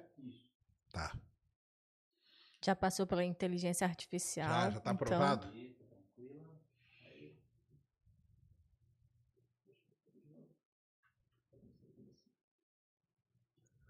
Fala, Sergião. Fala, Ned. Tudo bem? Aqui é o Felipe de Belo Horizonte. Eu quero saber o seguinte: se a gente mandar uma sonda para Vênus, quais são os equipamentos que a gente que tem que ter nessa sonda e o que, que a gente te- tem que procurar no planeta? Como que ele chama mesmo? Felipe. Felipe. Viu como, é le- Viu como é legal mandar mensagem pela plataforma? Aí, ó, Vocês você podem manda mandar áudio, áudio. É isso mesmo. É, Então vamos lá. Excelente pergunta, porque é um gancho para a gente falar das próximas missões. E, e lá na plataforma você tem os, os É. figurinha. E vídeo também, pode mandar Ah, é, vídeo. Pode mandar vídeo também. Passa tudo pela nossa inteligência artificial, né? Porque... Tá perguntando quem é o ilustrador do emblema, é o Gigalvão, né? É, Gigalvão. Gigalvão.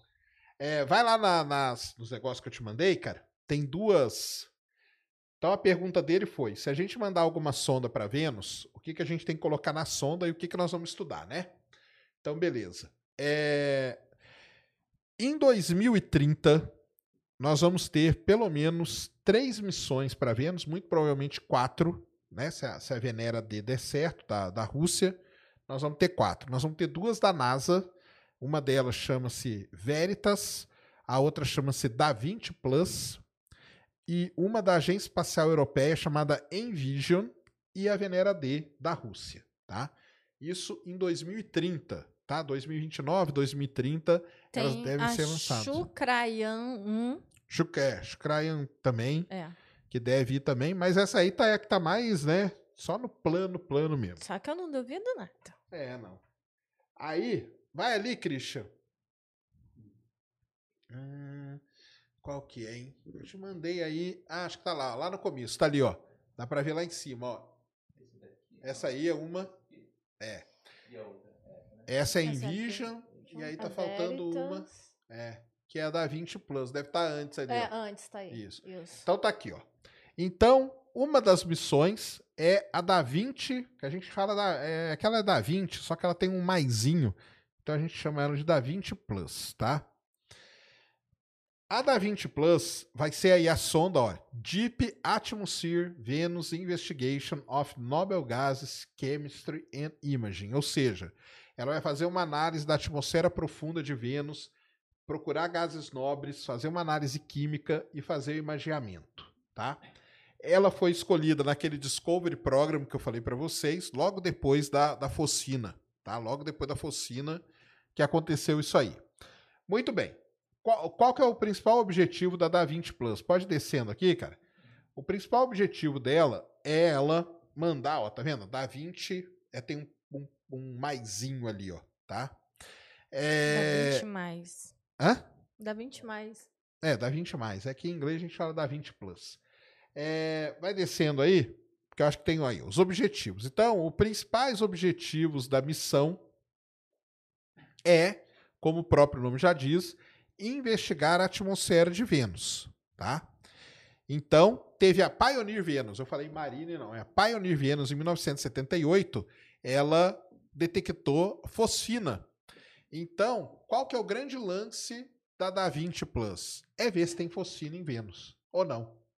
E aí, não é radar, não é coisa antiga, não é nada. É uma sonda que vai descer pela atmosfera e os sensores dela vão meio que cheirar. Lembra do, do professor aqui que faz o nariz eletrônico? É a mesma coisa vão cheirar os gases ali da atmosfera de Vênus e vão dizer para a gente se tem ou se não tem fosfina. Mas, olha só que legal. Ela, além disso, ela vai levar uma, uma, uma esfera, uma esfera de titânio. Essa esfera vai descer pela atmosfera, vai fazendo essas medidas e vai pousar em Vênus, lá numa região chamada Alpha Regio, tá? Vai descendo aí, cara. Então, ela vai fazer todas essas. Tá vendo ali, ó? Entender a origem da atmosfera de Vênus, como que ela se desenvolveu e como que ela é diferente da da Terra, investigar a possibilidade de um oceano no passado de Vênus. Então, ela vai poder responder isso pra gente, se Vênus teve água ou não.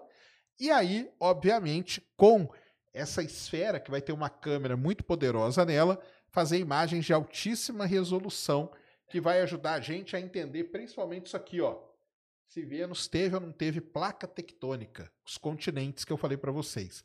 Então a da 20 Plus vai fazer isso, tá? Então isso é uma das missões, deve ser mandada para Vênus lá 2030, 2031 e vai ser legal para caramba. A outra, clica lá no outro ícone, é a Veritas. Também é uma missão da NASA e a Veritas, ela não vai pousar, ela vai ficar só na órbita de, de Vênus e o objetivo dela é mapear o planeta Vênus. Lembra que eu falei que é muito difícil e tal? A Veritas vai ter um radar muito poderoso para fazer isso. Vai descendo aí, Christian.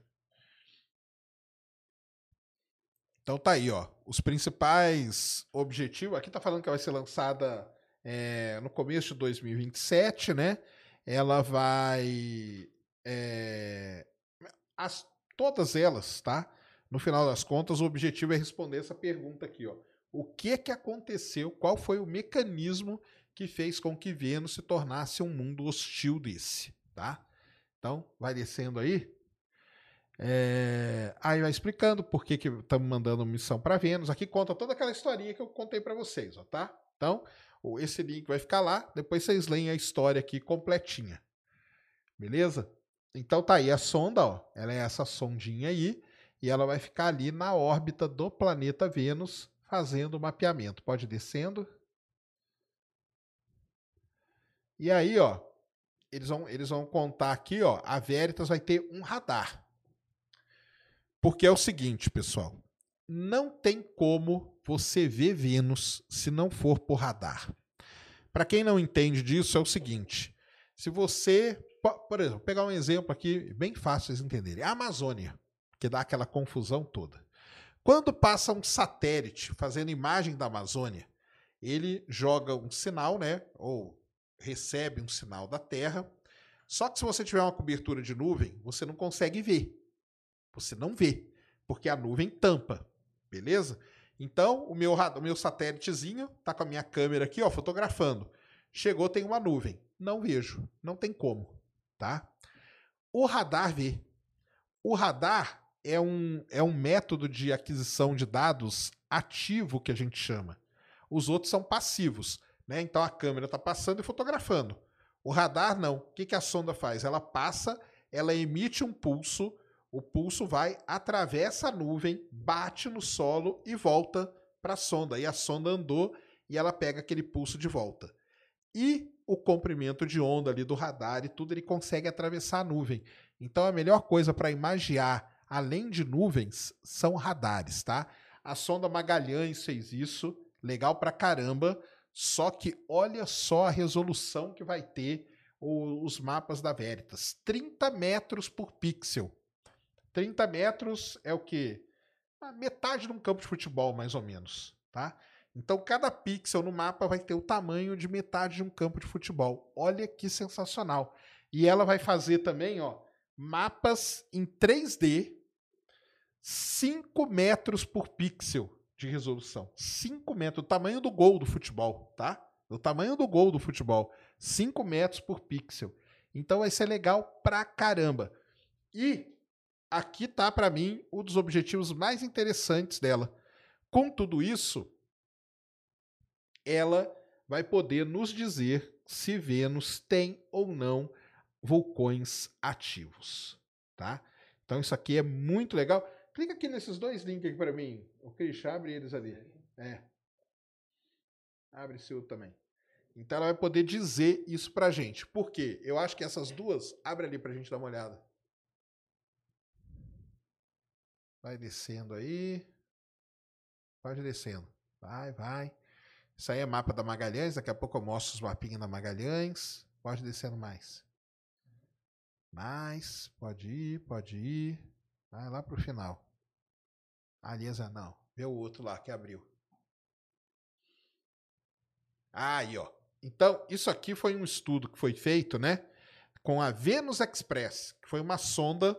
A Venus Express não funciona mais, tá? Foi uma sonda da Agência Espacial Europeia e ela fez algumas descobertas em Vênus. Uma delas é isso aqui, ó. Que pode ter lava recente fluindo. Pô, se tem lava recente fluindo, quer dizer que tem vulcão ativo, tá? Basicamente é isso. Então desce aqui, só que os dados não são muito, muito, muito. Isso aqui é desenho, tá? Como deve ser os vulcões lá. Pode descendo. E ali, ó, é que são os dados, ó. Então, aumenta aquela figurinha ali, cara. É. Vai descendo aí. Então, essa essa figurinha, vou explicar para vocês o que, que ela está mostrando ali, ó ela está mostrando o brilho, né? O brilho relativo, tá? Então, você passou com a sonda por cima e ela mediu alguma propriedade de brilho. Ela mediu em 2008, tá vendo ali, ó, que tá tudo verde, lá no começo? Aí ela mediu em, dois, em 22 de junho de 2008. Dois dias depois, tá vendo que criou uma bolinha vermelha ali no meio, ó, na imagem? É só você abrir aqui, ó, vem aqui em download, clica o botão direito e abre essa aqui em outra janela. Essa aí de cima.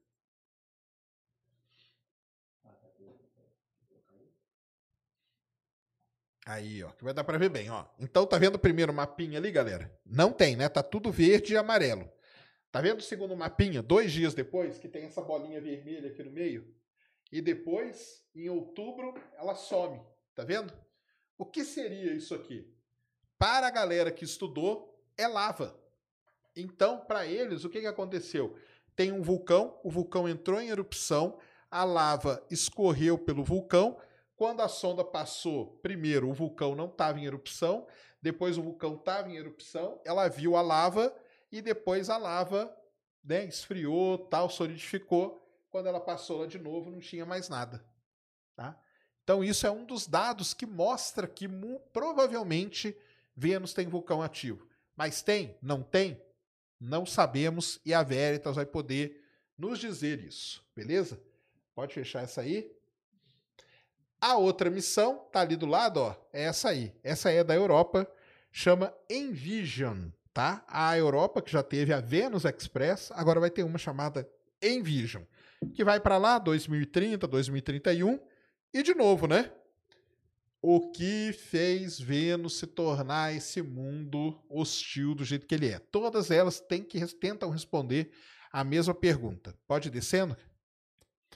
Ela é uma sonda aí que vai ficar na, na órbita de, de Vênus também. Conta toda a sempre a mesma historinha e tal. Vai embarcar no Ariane 6, pode ir descendo. E aí, ó, ela vai fazer todo um. um o, a Envision, tá? Ela tem a ideia de fazer todo um estudo por espectrometria. E aí é muito legal porque nós vamos saber o que? O tipo de rocha que tem. E aí, com o tipo de rocha, o pessoal vai contar um pouco da história de Vênus. E contando a história de Vênus, talvez a gente responda o que aconteceu por ali. Então, são essas as três grandes missões que vão. Ainda tem a Venera D, mas não tem lá muito detalhe. E da Indiana também não tem tanto detalhe. Mas essas três aí são as que mais têm detalhes. Isso aqui, só para quem não sabe, essa é a Alfa Regio. Essa Alfa Regio, que é essa região zona aqui, aqui tá tudo colorido da mesma cor, que isso aqui é um dado da missão Magalhães, tá? Mas a gente, o a gente, né? Os pesquisadores acreditam que isso aqui é um grande continente, tá? É como se fosse uma, sei lá, um pedaço da América, assim. E tudo aqui embaixo seria oceano antigamente.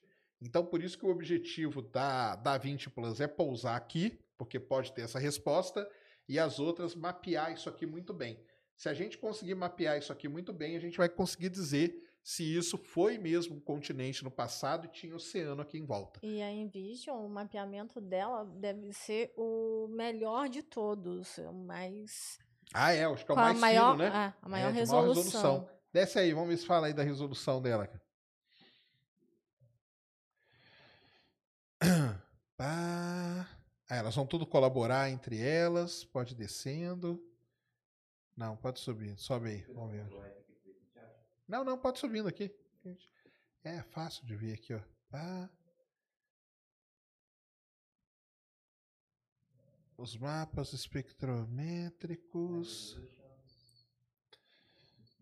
Isso. Aí ele clica aí nesse, nesse ícone aí. É, que aí tem o sitezinho delas todas, ó, tá vendo? E aí vai falar aí, ó, é, os comprimentos de onda que ela vai ver e tudo. E. O instrumento ele vai descendo aí. Deixa eu ver aqui que vai. Não, sobe. Não, aí fala só o comprimento de onda que ela vai, que ela vai pesquisar, né? Então, no, entre 1 e 2,5 micron. Mas beleza, é isso aí. Vai fazer mapas de altíssima resolução em espectrometria, o que é legal pra caramba pra gente. Beleza?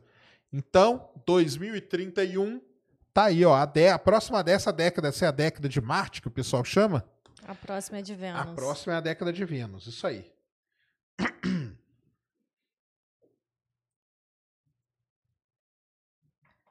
É, Tiago Mousso mandou vintão. Sérgio, quando penso em Vênus, me vem a, a referência de morte.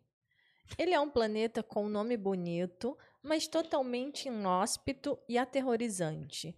O que sabemos até o momento sobre o núcleo, manto, crosta e atmosfera de Vênus? Ótima pergunta, cara. Então, atmosfera, aí essas missões que já foram nos contaram um pouco. Sobre a estrutura de Vênus, Vênus muito provavelmente tem uma estrutura muito parecida com a da Terra, tá? Então tem uma crosta, deve ter, deve ter tido continente, tudo indica que sim. É, provavelmente tem um manto, porque teve muito vulcão. Provavelmente tem vulcão ativo, então tem um manto, lá tem magma e tudo. E tem um núcleo. Então, estruturalmente, Vênus ele é muito parecido com a Terra, muito parecido mesmo, tá?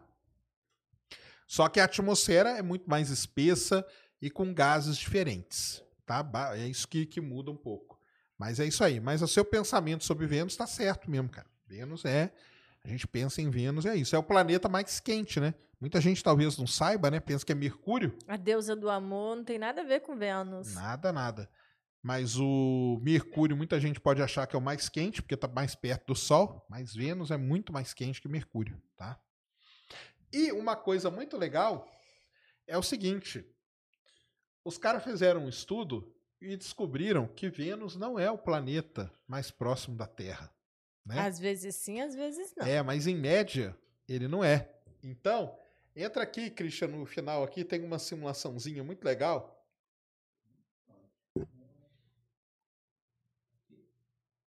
Não.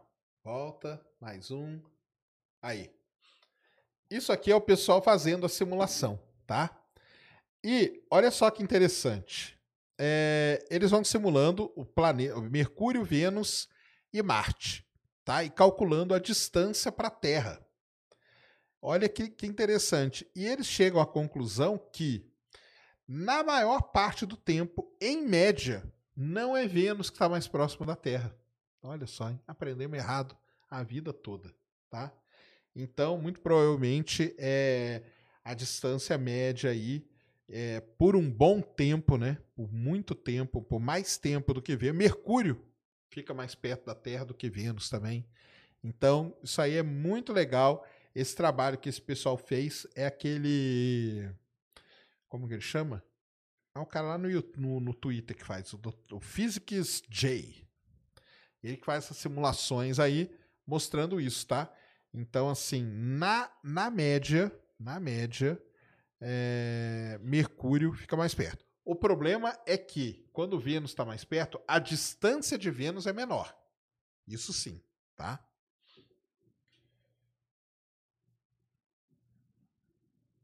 Rodrigo Teixeira mandou dezão.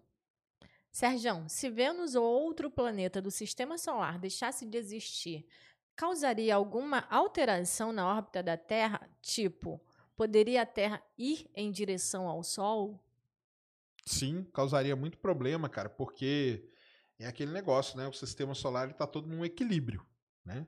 Então você tem que ter Mercúrio, Vênus, Terra com a Lua grande dela, Marte, Júpiter, tudo nessa distância. Você tira um desse equilíbrio, bagunça tudo, entendeu?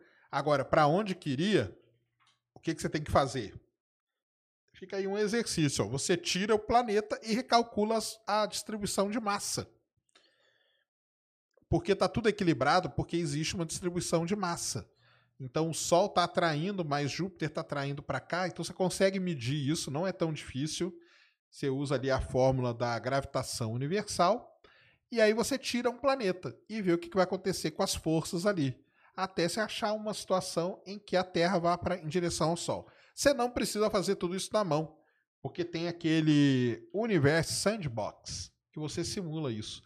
Então você monta o sistema solar, coloca ele para funcionar e depois você vai tirando planeta por planeta e vendo o que, que acontece ali com essa situação toda, tá?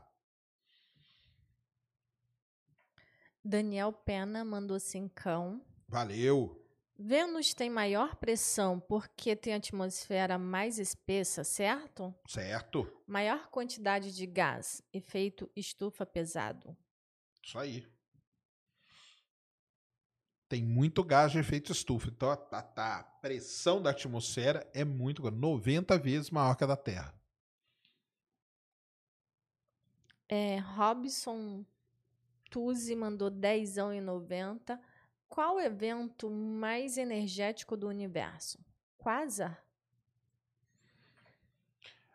Cara, o, o Quasar, ele. O que, que é o Quasar, né? Sua pergunta tá fora do contexto de hoje, né? Mas tudo bem, a gente é bonzinho. Só hoje. Só hoje. Não se acostume. Cara, o evento mais energético do universo, o pessoal fala que são as, as explosões, né? Ou as rajadas de raios gama, chamadas GRBs. Aliás, há pouquíssimas semanas atrás, teve a maior explosão já detectada no universo. Até hoje, os astrônomos estão estudando ela. Olha só que legal. Lógico que não foi agora, né? Foi há bilhões de anos atrás, mas a luz só chegou agora. Foi uma GRB gigantesca que aconteceu é considerada a maior explosão já detectada no universo, tá? Então, os eventos mais energéticos chamam-se GRBs, Gamma Ray Bursts, explosões ou rajadas ou surtos ou que o nome que você quiser dar de raios gama, tá? Raios gama, para quem não sabe, é o raio do Hulk, né? Que transforma o Hulk. Mas essa explosão ela foi tão grande que todos os sensores de todos os telescópios detectaram. O Hubble conseguiu ver o eco da, da explosão. Foi um negócio assim, realmente sensacional isso que aconteceu. Ele falou de um quasar, né? O que, que é um quasar? Um quasar é um buraco negro muito grande, milhões, bilhões de vezes a massa do Sol, que está se alimentando de muita coisa. E aí aquela analogia que eu já falei, né?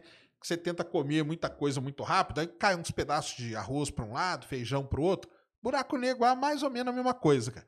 Então ele vai se alimentando, nem é to não é toda a matéria que cai em direção a ele, parte dela fica girando no disco de acreção que a gente chama, e esse disco de acreção, por conta da velocidade, esquenta muito e emite energia em vários, em quase todos os comprimentos, todos, né?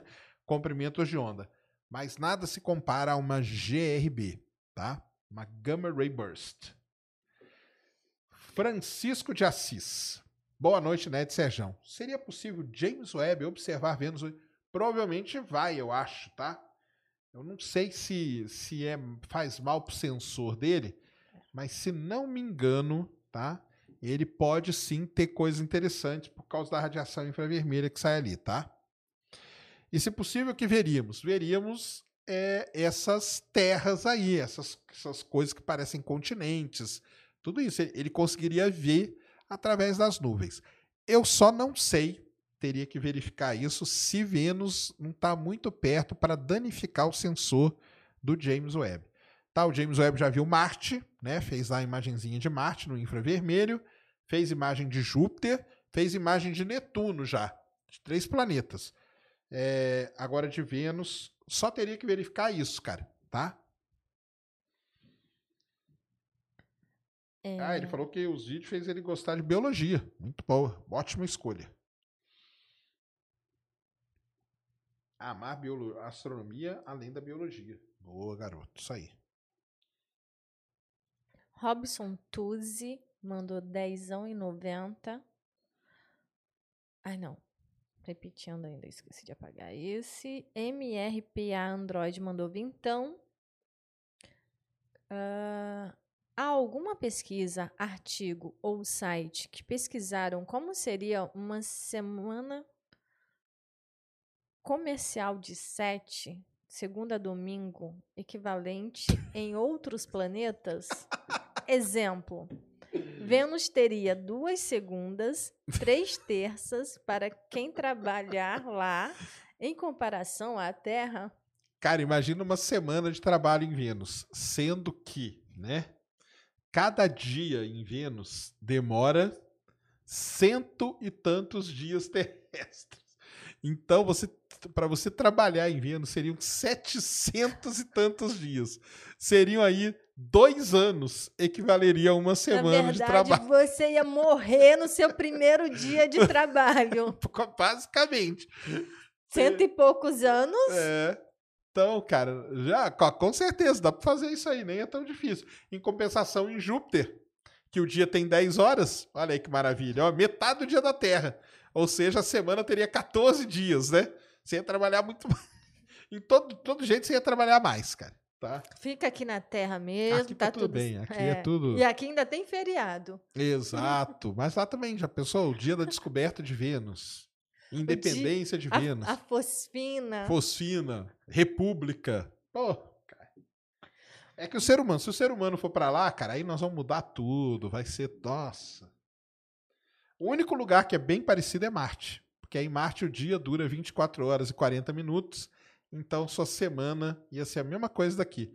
Por isso que é bom ir para Marte, né? Porque Marte tem todas essas características muito parecidas com a Terra, tá? Os outros não, os outros começam a detonar mesmo. É, Bonney mandou dezão. Fala, Sacane, sou super fã de vocês. Sofri muito com meu verdão nos anos 2000. 2000? Não, 2000 você não sofreu. Ah, é porque 2000 ele caiu, né? Tá, aham. Uhum. Agora só felicidade. Boa, garoto. Referente a Vênus, qual o motivo deste nome? Manda um abraço para a galera de Guarapuava, Paraná. Valeu. Salve para Guarapuava. Ah, o nome a Ned mesmo já falou aí, ué. O que, que é o nome de Vênus, ué. É, esses planetas, cara, tá? Todos os, os, os planetas, eles foram dados o nome de deuses, né? Júpiter é o maior, então é o deus Júpiter que é o dono de tudo. Marte, porque era vermelho, deus da guerra. Mercúrio, porque andava muito rápido, era o deus mensageiro. É... Netuno é o deus Netuno, porque ele é azul e tal, então o deus dos oceanos. Plutão, que foi um pouco diferente, porque foi a menininha lá que escreveu Só que quando eles receberam, vou chegar em Vênus ainda, quando eles receberam as cartas, eles levaram duas coisas em consideração. Uma, que tinha que ter o P e o L de Percival Lowell, que foi o cara que, que pagou né, os astrônomos para descobrir Plutão. Então, Plutão tinha. E que tinha que ter alguma relação com a mitologia. Então, Plutão é o deus do submundo que a gente fala, né? Vá lá, vocês aí, ó. Vai lá no. Jo o Jovem Nerd manja disso pra caramba, embora ele não saiba. Mas o Cutúlio lá, né? Como que chama? Túlio, né? Que é aquele negócio cheio de. Escreva aí no site, cara, no chat, como que chama? Ah, que é aquele bicho cheio de. de tentáculo na barba, assim, ó. É, Túlio, né? Então, ele. Uma das regiões de Plutão recebeu o nome disso aí. Isso, esse bicho aí. Esse bicho mesmo. É, então, Plutão, mesmo sendo o nome da menininha, acabou recebendo isso. E Vênus é em homenagem à deusa do amor, né? Então é isso aí. Então, o ser humano ele sempre gostou de homenagear seus deuses, tá? E daí pelo sistema solar afora tudo foi homenageado. E depois as luas também recebem nome e depois o e aí vai indo.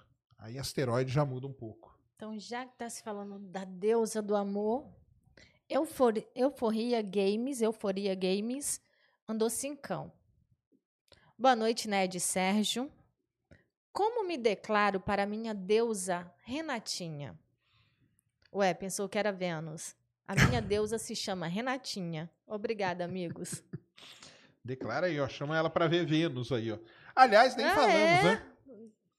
Pode falar. Nem falamos, mas Vênus no céu, tá? É o, o planeta mais brilhante que a gente vê. É, como ele é um planeta interno, a gente não vê ele durante a noite toda. Ele fica uma par. E aliás, cara, negócio Vênus já deu tanta confusão com os terraplanistas que, pelo amor de Deus. Mas é, Mercúrio e Vênus, você vê ele mais pro final da- do dia ali. Vênus, né? Ele consegue ver ele um pouco mais alto, mas não é a noite toda, logo ele se põe. Só que ele é muito brilhante, muito. Ele chega a ter magnitude menos 4, coisa do tipo.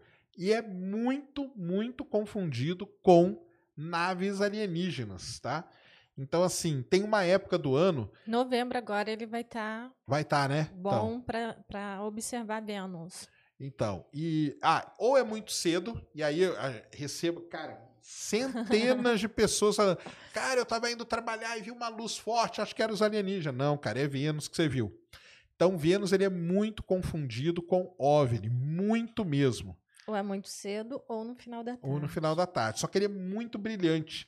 E como ele fica baixo, ele atravessa uma camada mais grossa ali de atmosfera, às vezes ele fica mudando de cor. Então o pessoal escreve assim: viu uma estrela, mas ela não era estrela, parecia uma bola e ficava mudando de cor. Muito brilhante. É Vênus, tá? Então Vênus tem isso. É o objeto mais brilhante do céu. Foi um objeto que rapidamente os antigos conseguiram determinar a órbita por causa do brilho dele, então eles sabiam a hora que ele nascia, a hora que ele se punha, ele se destacava muito, igual Marte, né? Porque Marte era vermelho também, então eles conseguiram também determinar tudo. Aliás, Marte ficou retrógrado aí outro dia, né? Então tome cuidado também na sua vida. E então é isso aí. Se declare lá pra Renatinha, chama ela pra você ver vendo. Mas é só em novembro, né? Ah, é agora, Ah, né? gente, já está Então em tá. novembro. Então tá É, aí, ó. Mas eu acredito que lá pro dia 20, 23 por aí, e perguntaram para onde que olha, olha ver para onde o sol se põe, tá? Ele vai estar começar a ficar visível ah, no finalzinho da tarde. 20, 20 por aí? Deixa eu ver aqui. Eu acredito 23. É isso? Vou chegar lá. Então chegue.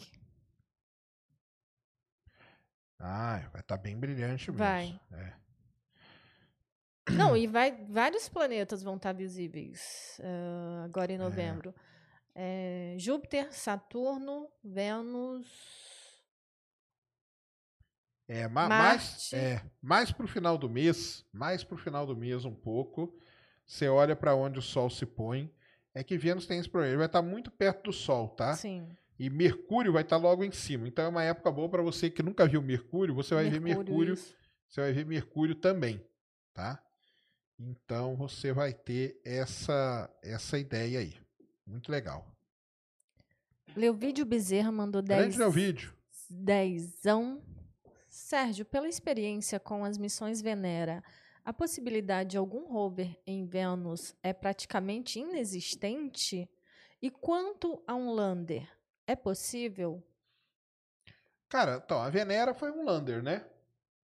A Veritas ali, com aquela esferinha dela, vai ser um tipo de lander também. Rover, o problema do rover é aquilo lá que eu falei, é a parte eletrônica, cara. Então a NASA fez esse meio que concurso, eu nem sei o que que deu, de desenvolverem aí algum tipo de rover mecânico que não usasse parte eletrônica, tá? Se você desenvolver alguma coisa mecânica que ande mecanicamente, tal, talvez funcione, tá? Hum, e é uma coisa que tipo vai durar bem pouco, né? É, bem pouco. É, aí teria que usar aí um titânio, alguma coisa aí muito foda aí de hoje buscar um composto, né, que aguentasse tudo isso para durar um pouquinho mais. Mas é, vai durar pouco do mesmo jeito. É, porque vai questão... dar uns passinhos só. A questão maior é essa. Tem pergunta aí, Cris? Tem. Usuário, cara, com, completa lá, cara, seu, seu cadastro para não aparecer esse Quem é você, usuário? Usuário 619-7602. Parece o nome das galáxias lá, né? Ah, tá lá, ó, Lucas, ó, Lucas, põe o nome lá, cara. Opa, Sérgio, manda um abraço para minha esposa Alice e para mim, Lucas. Como era Vênus antes? Já teve água? E por que não tem lua em Vênus? Seria mais fácil colonizar Vênus que Marte? Não seria mais fácil, né? Atualmente, impossível colonizar Vênus, tá? É, por que, que não tem lua? Mais ou menos por causa daquilo que a gente já falou. Ele é pequeno, ele não teve um impacto para a sorte dele ou não e ele não consegue capturar objetos. E tem a gravidade do Sol também, né? Isso, tem que ficar ali brigando com o Sol e tudo, tudo isso tem que ser levado em consideração. E já ter, provavelmente já teve água, é isso, é isso que as missões vão lá para responder, mas tudo indica que ele teve oceano e tudo indica que ele foi muito parecido com a Terra, tá? E aí eles querem entender em que momento da história e que mecanismo, qual o processo que aconteceu para que ele, né, fugisse desse destino mais tranquilo. Um salve um abraço para sua esposa Alice e um salve para você, Lucas. Valeu demais. Daniel Pena. Vi, nossa senhora, nem eu lembro o que eu fiz lá, cara. Vi o Space Today App 55 Hoje está no 2.949. Pouco, né? Serjão. Serjão, não mudou nada. Não mudei nada? Ah, tá. Sobre vídeo de neutrino. Sobre vídeo de neutrão, vídeo de neutrino que eu fiz, esse eu fiz hoje, né? Partícula fantasma. O neutrino não tem massa igual foto, mas ele tem característica diferente, tá? Por que, que é difícil é, detectar neutrino? Primeiro, porque a gente não sabe de onde ele vem. E segundo, porque ele não interage com a matéria, cara. O problema do neutrino é esse. Pode estar passando vários aqui agora e a gente nem sente. Por isso que eles tiveram que construir aquele observatório lá, 2, 3 quilômetros de profundidade na Antártica, para passar 80. 80. Os caras contaram que deram uma chacoalhadinha ali nos sensores, tá? Então por isso que é difícil. Se ele passa fácil por planeta, será que passa através dos buracos negros? Ó, muito provavelmente ele é gerado nos buracos negros, é isso que nós estamos aprendendo. Tá? Os buracos negros geram os neutrinos e como ele atravessa tudo e ele não sofre perturbação, ele traz a informação da sua fonte bem direitinho para a gente. Então a gente vai conseguir entender os buracos negros muito melhor, tá? Valeu aí, cara, por ser audiência aí desde o episódio 55 em 2015. Valeu mesmo, obrigado. É raiz. É raiz, mas eu mudei bastante. Principalmente o cabelo, mesmo. perdi. mas uma coisa não mudou. O Palmeiras não tem. por enquanto, por enquanto. O 748. Boa noite, Ned Sérgio. Recentemente comprei uma lente 18mm f1.8 com a intenção de realizar fotos do céu noturno das estrelas. pode me recomendar algum lo- local próximo a São Paulo para uma viagem de fim de semana que tenha um céu legal para essas fotos? Um abraço. Cara, tem aí as serras aí, tá? Perto Vai de no São Pico Paulo. das Cabras, não é legal? Pico das Cabras é legal em Campinas, né? Uma- umas duas horas de viagem e tal. É, enquanto o, parque lá tá aberto e tudo, você pode ir lá e, e montar sua câmera. É, aqui perto de São Paulo, você tem aí as serras, né? Serra da Cantareira, tem alguns lugares legais. É, você tem aqui mais perto, aqui no interior, tem uns hotéis aí pelo, pela, pela Castelo Branco, tem alguns hotéis aí pra, pela Dutra, em São José, ou o próprio Campos do Jordão. É, essas cidades mais altas aí, cara, você vai conseguir um céu bonito. Vai lá no. Siga o Al- Alberlan, tá? Siga o Alberlan nas redes sociais, no Instagram e tudo No Twitter no também. Twitter também. Ele, ele faz um curso muito legal e ele leva a galera para locais para fazer foto.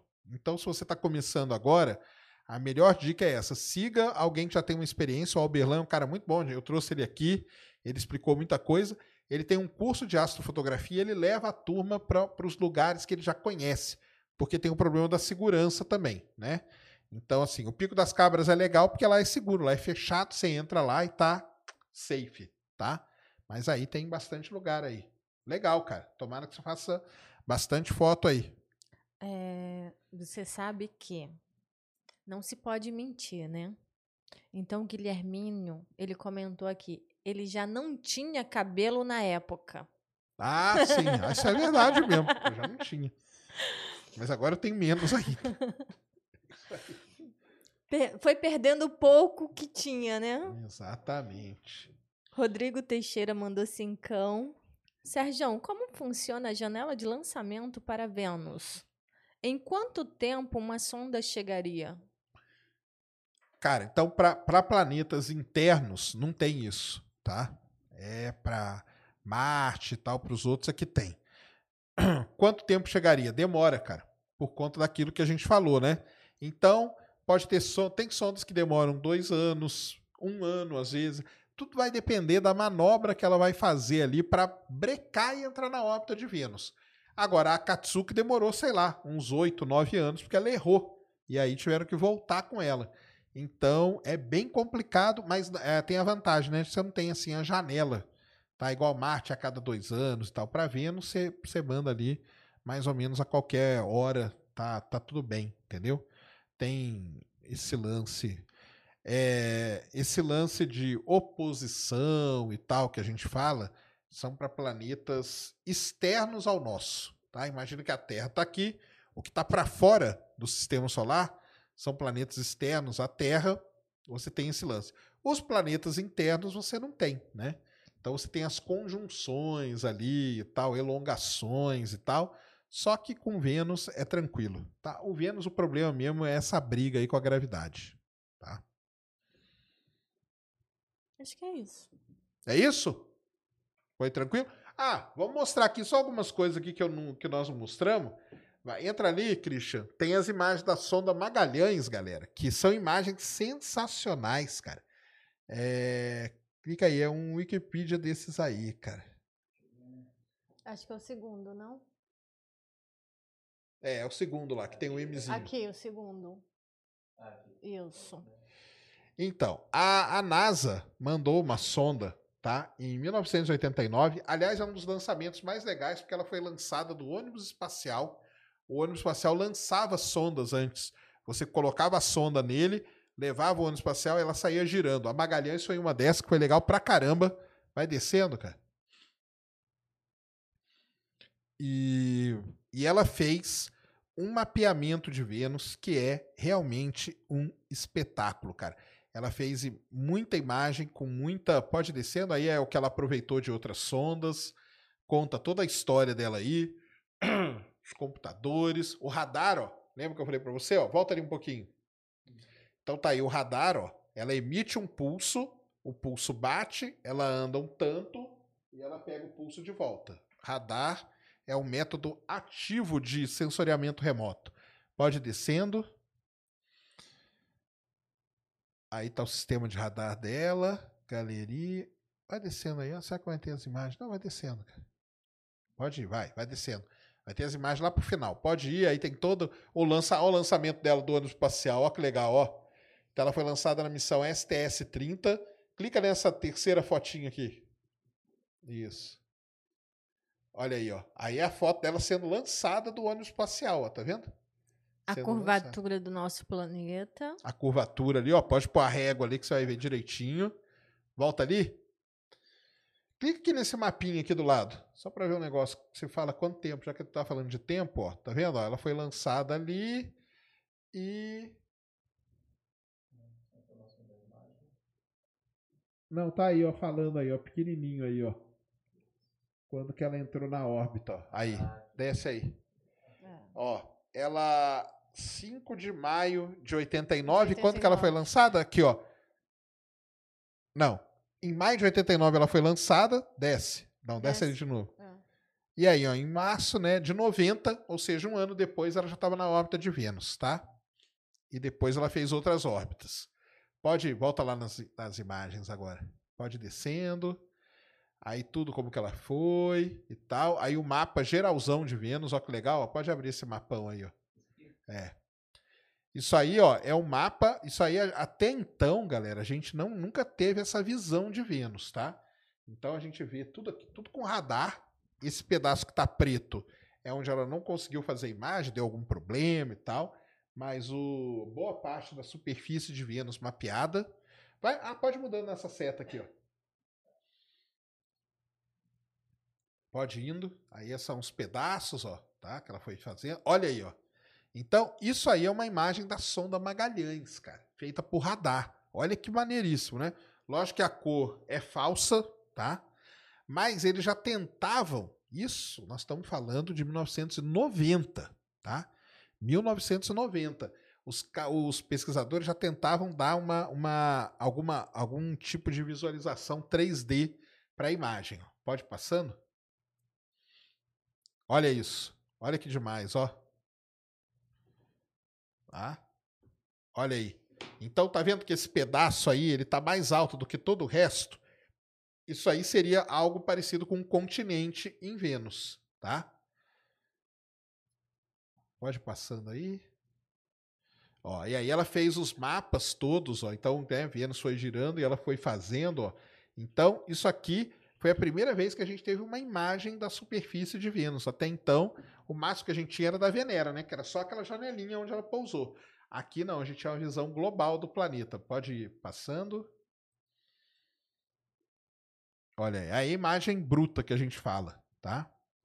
Tem um perfil no, Que no também Twitter. tem sua beleza, né? Hã? Que Tem, também é, tem não. sua beleza. Tem a sua. Todas as suas coisas aí. Vai, Aí vai é legal passando. essas ranhuras ali. É. Cheio de fratura, cheio de falha, cheio de. Pode ir. Olha aí, ó. É muito interessante. Tudo isso imagem de radar, ó. Pode ir. Olha isso aí, ó. Então, isso aqui é algo que o pessoal acha que é uma coisa recente, tá? Esse derramamento aqui, ó, pode ser lava que escorreu do vulcão ali recentemente. Pode passando. Ó, as feições que tem lá. É muito legal. Vênus é um planeta muito interessante. Aquilo ali tá parecendo que os ETs fazem aqui nos É, matos parece, na né? Terra. Olha isso aqui, ó. Ó, parece um rio antigo, ó. Tá vendo? Um canal aqui, ó. Um rio Parece antigo mesmo. em Marte, em Vênus.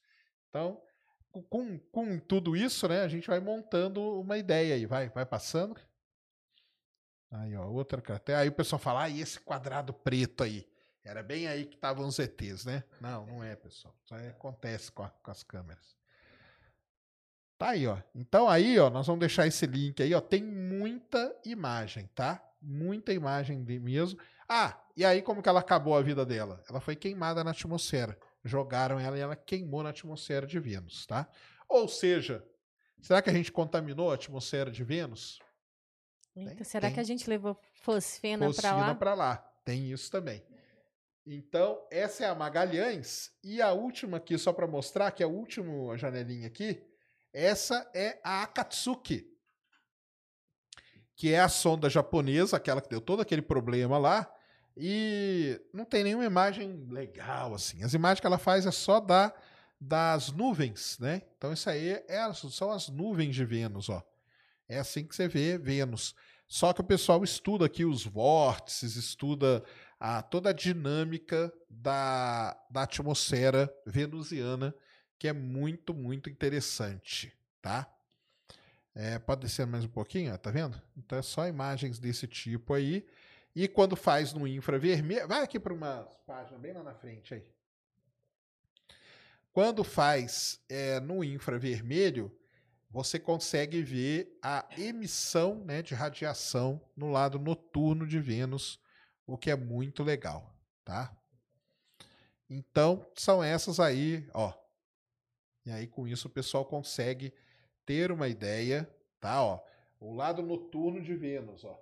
Então o pessoal consegue fazer, ter uma ideia de como está acontecendo. Ó, esses brilhos aqui, a gente não consegue ver, mas como é muito quente e emite calor, então a gente consegue ver como se fosse o brilho na nuvem. Tá? É isso que o pessoal mapeia. Olha lá. E uma coisa legal também é que daqui do nosso ponto de vista, Vênus também tem fases, né? Como a Lua todo planeta interno, né? Mercúrio, Vênus, Sim. todos eles têm fase, isso mesmo. Então, dependendo da época do ano que você observa, você vai ver Vênus uma meia-lua, crescendo, minguando e tudo mais, tá? É, Ramon mandou 200 ienes e escreveu boa noite. É, Paula Ambuzado, ela mandou cincão. Se Marte ou Vênus tiveram vida no passado, pode ter petróleo nas camadas superficiais hoje? O que você acha, Serjão, já que é da área? Manda um abraço. Teria que ter muita vida para ter petróleo. Muito. É pouca, não. É muito. De novo, né? Vamos falar de novo. Petróleo não vem dos dinossauros, tá? Petróleo é plâncton, fitoplâncton, tudo isso, volumes gigantescos disso soterrado por rochas e mais rochas, tá? É, Marte teria que ter muita vida e muito provavelmente se Marte tivesse tido tanta vida assim para ter petróleo, a gente já teria achado pelo menos um resquício dessa vida, tá? Porque Marte é muito pequeno, não ia ter em todo lugar, então, e alguma feição parecido com o que a gente tem aqui na Terra, a gente teria achado. A cratera Jezero aparentemente tem uma camadinha de estromatólito, que é um tipo de rocha que dá petróleo aqui na Terra, tá? Mas para ter o petróleo teria que ter outras condições ali. Vênus, na superfície de Vênus, esse negócio da vida em Vênus é muito provável que ela, se por acaso ela existir, seja nas nuvens. Na, na superfície, se você pegar a história do planeta, muito, ele não teve tempo, né, suficiente, porque a Terra continuou, né? Então a Terra teve tempo para a vida florescer, se desenvolver e tal. Vênus não teve isso. Logo, ele mudou o curso da história dele e foi ter lá seus problemas para cuidar. E a Terra não. Entendeu? Então, assim, petróleo é um negócio muito complicado, né? Na Terra já é complicado. Então, imagina em outros planetas, tá? Isso aí. É isso? Isso. Então, galera, valeu aí. Muito obrigado pela presença de todos. Estou olhando aqui, tem 2.800 pessoas, né? Sim. Galera gostou aí, gostaram aí do papo sobre Vênus? Mandem aí outras dicas do que, que vocês querem ouvir, tá? Ah, eu sabia que o pessoal ia gostar. A Katsuki, né? A Katsuki é o nome do, do, do pessoal do Naruto, né? É. Sempre quando eu posto, o pessoal fala: Ah, Katsu é o nome da sonda japonesa, cara. É isso aí mesmo. Tá? Então, valeu demais aí pela presença de todos, valeu aí pelos, pela participação na plataforma, espero que vocês tenham curtido. O pessoal que mandou mensagem lá no Insta, que eu coloquei a caixinha depois. Ah, você colocou depois a caixinha? Ah, então beleza. A Ned colocou a caixinha lá depois, então show de bola, quem mandou mensagem, siga aí o Ciência Sem Fim nas redes sociais sempre. É, semana que vem, semana que vem tá movimentada, né? Mas não vamos falar. É. Não vamos dar spoiler tá? É, pô, eu já ia dar um baita do spoiler. é, não vamos dar spoiler, mas sigam. Vai ser legal. Vai ser legal, sim. Sigam aí o Ciência Sem Fim no Insta e no Twitter, que é postado. Compartilhem o canal. Sim, quantos Então- mil? Quantos mil que tá? Tem o total exato aí? O 398 tá aparecendo aqui pra mim. Tá 398.243. Caramba, galera, 1.700 pessoas aí, ó.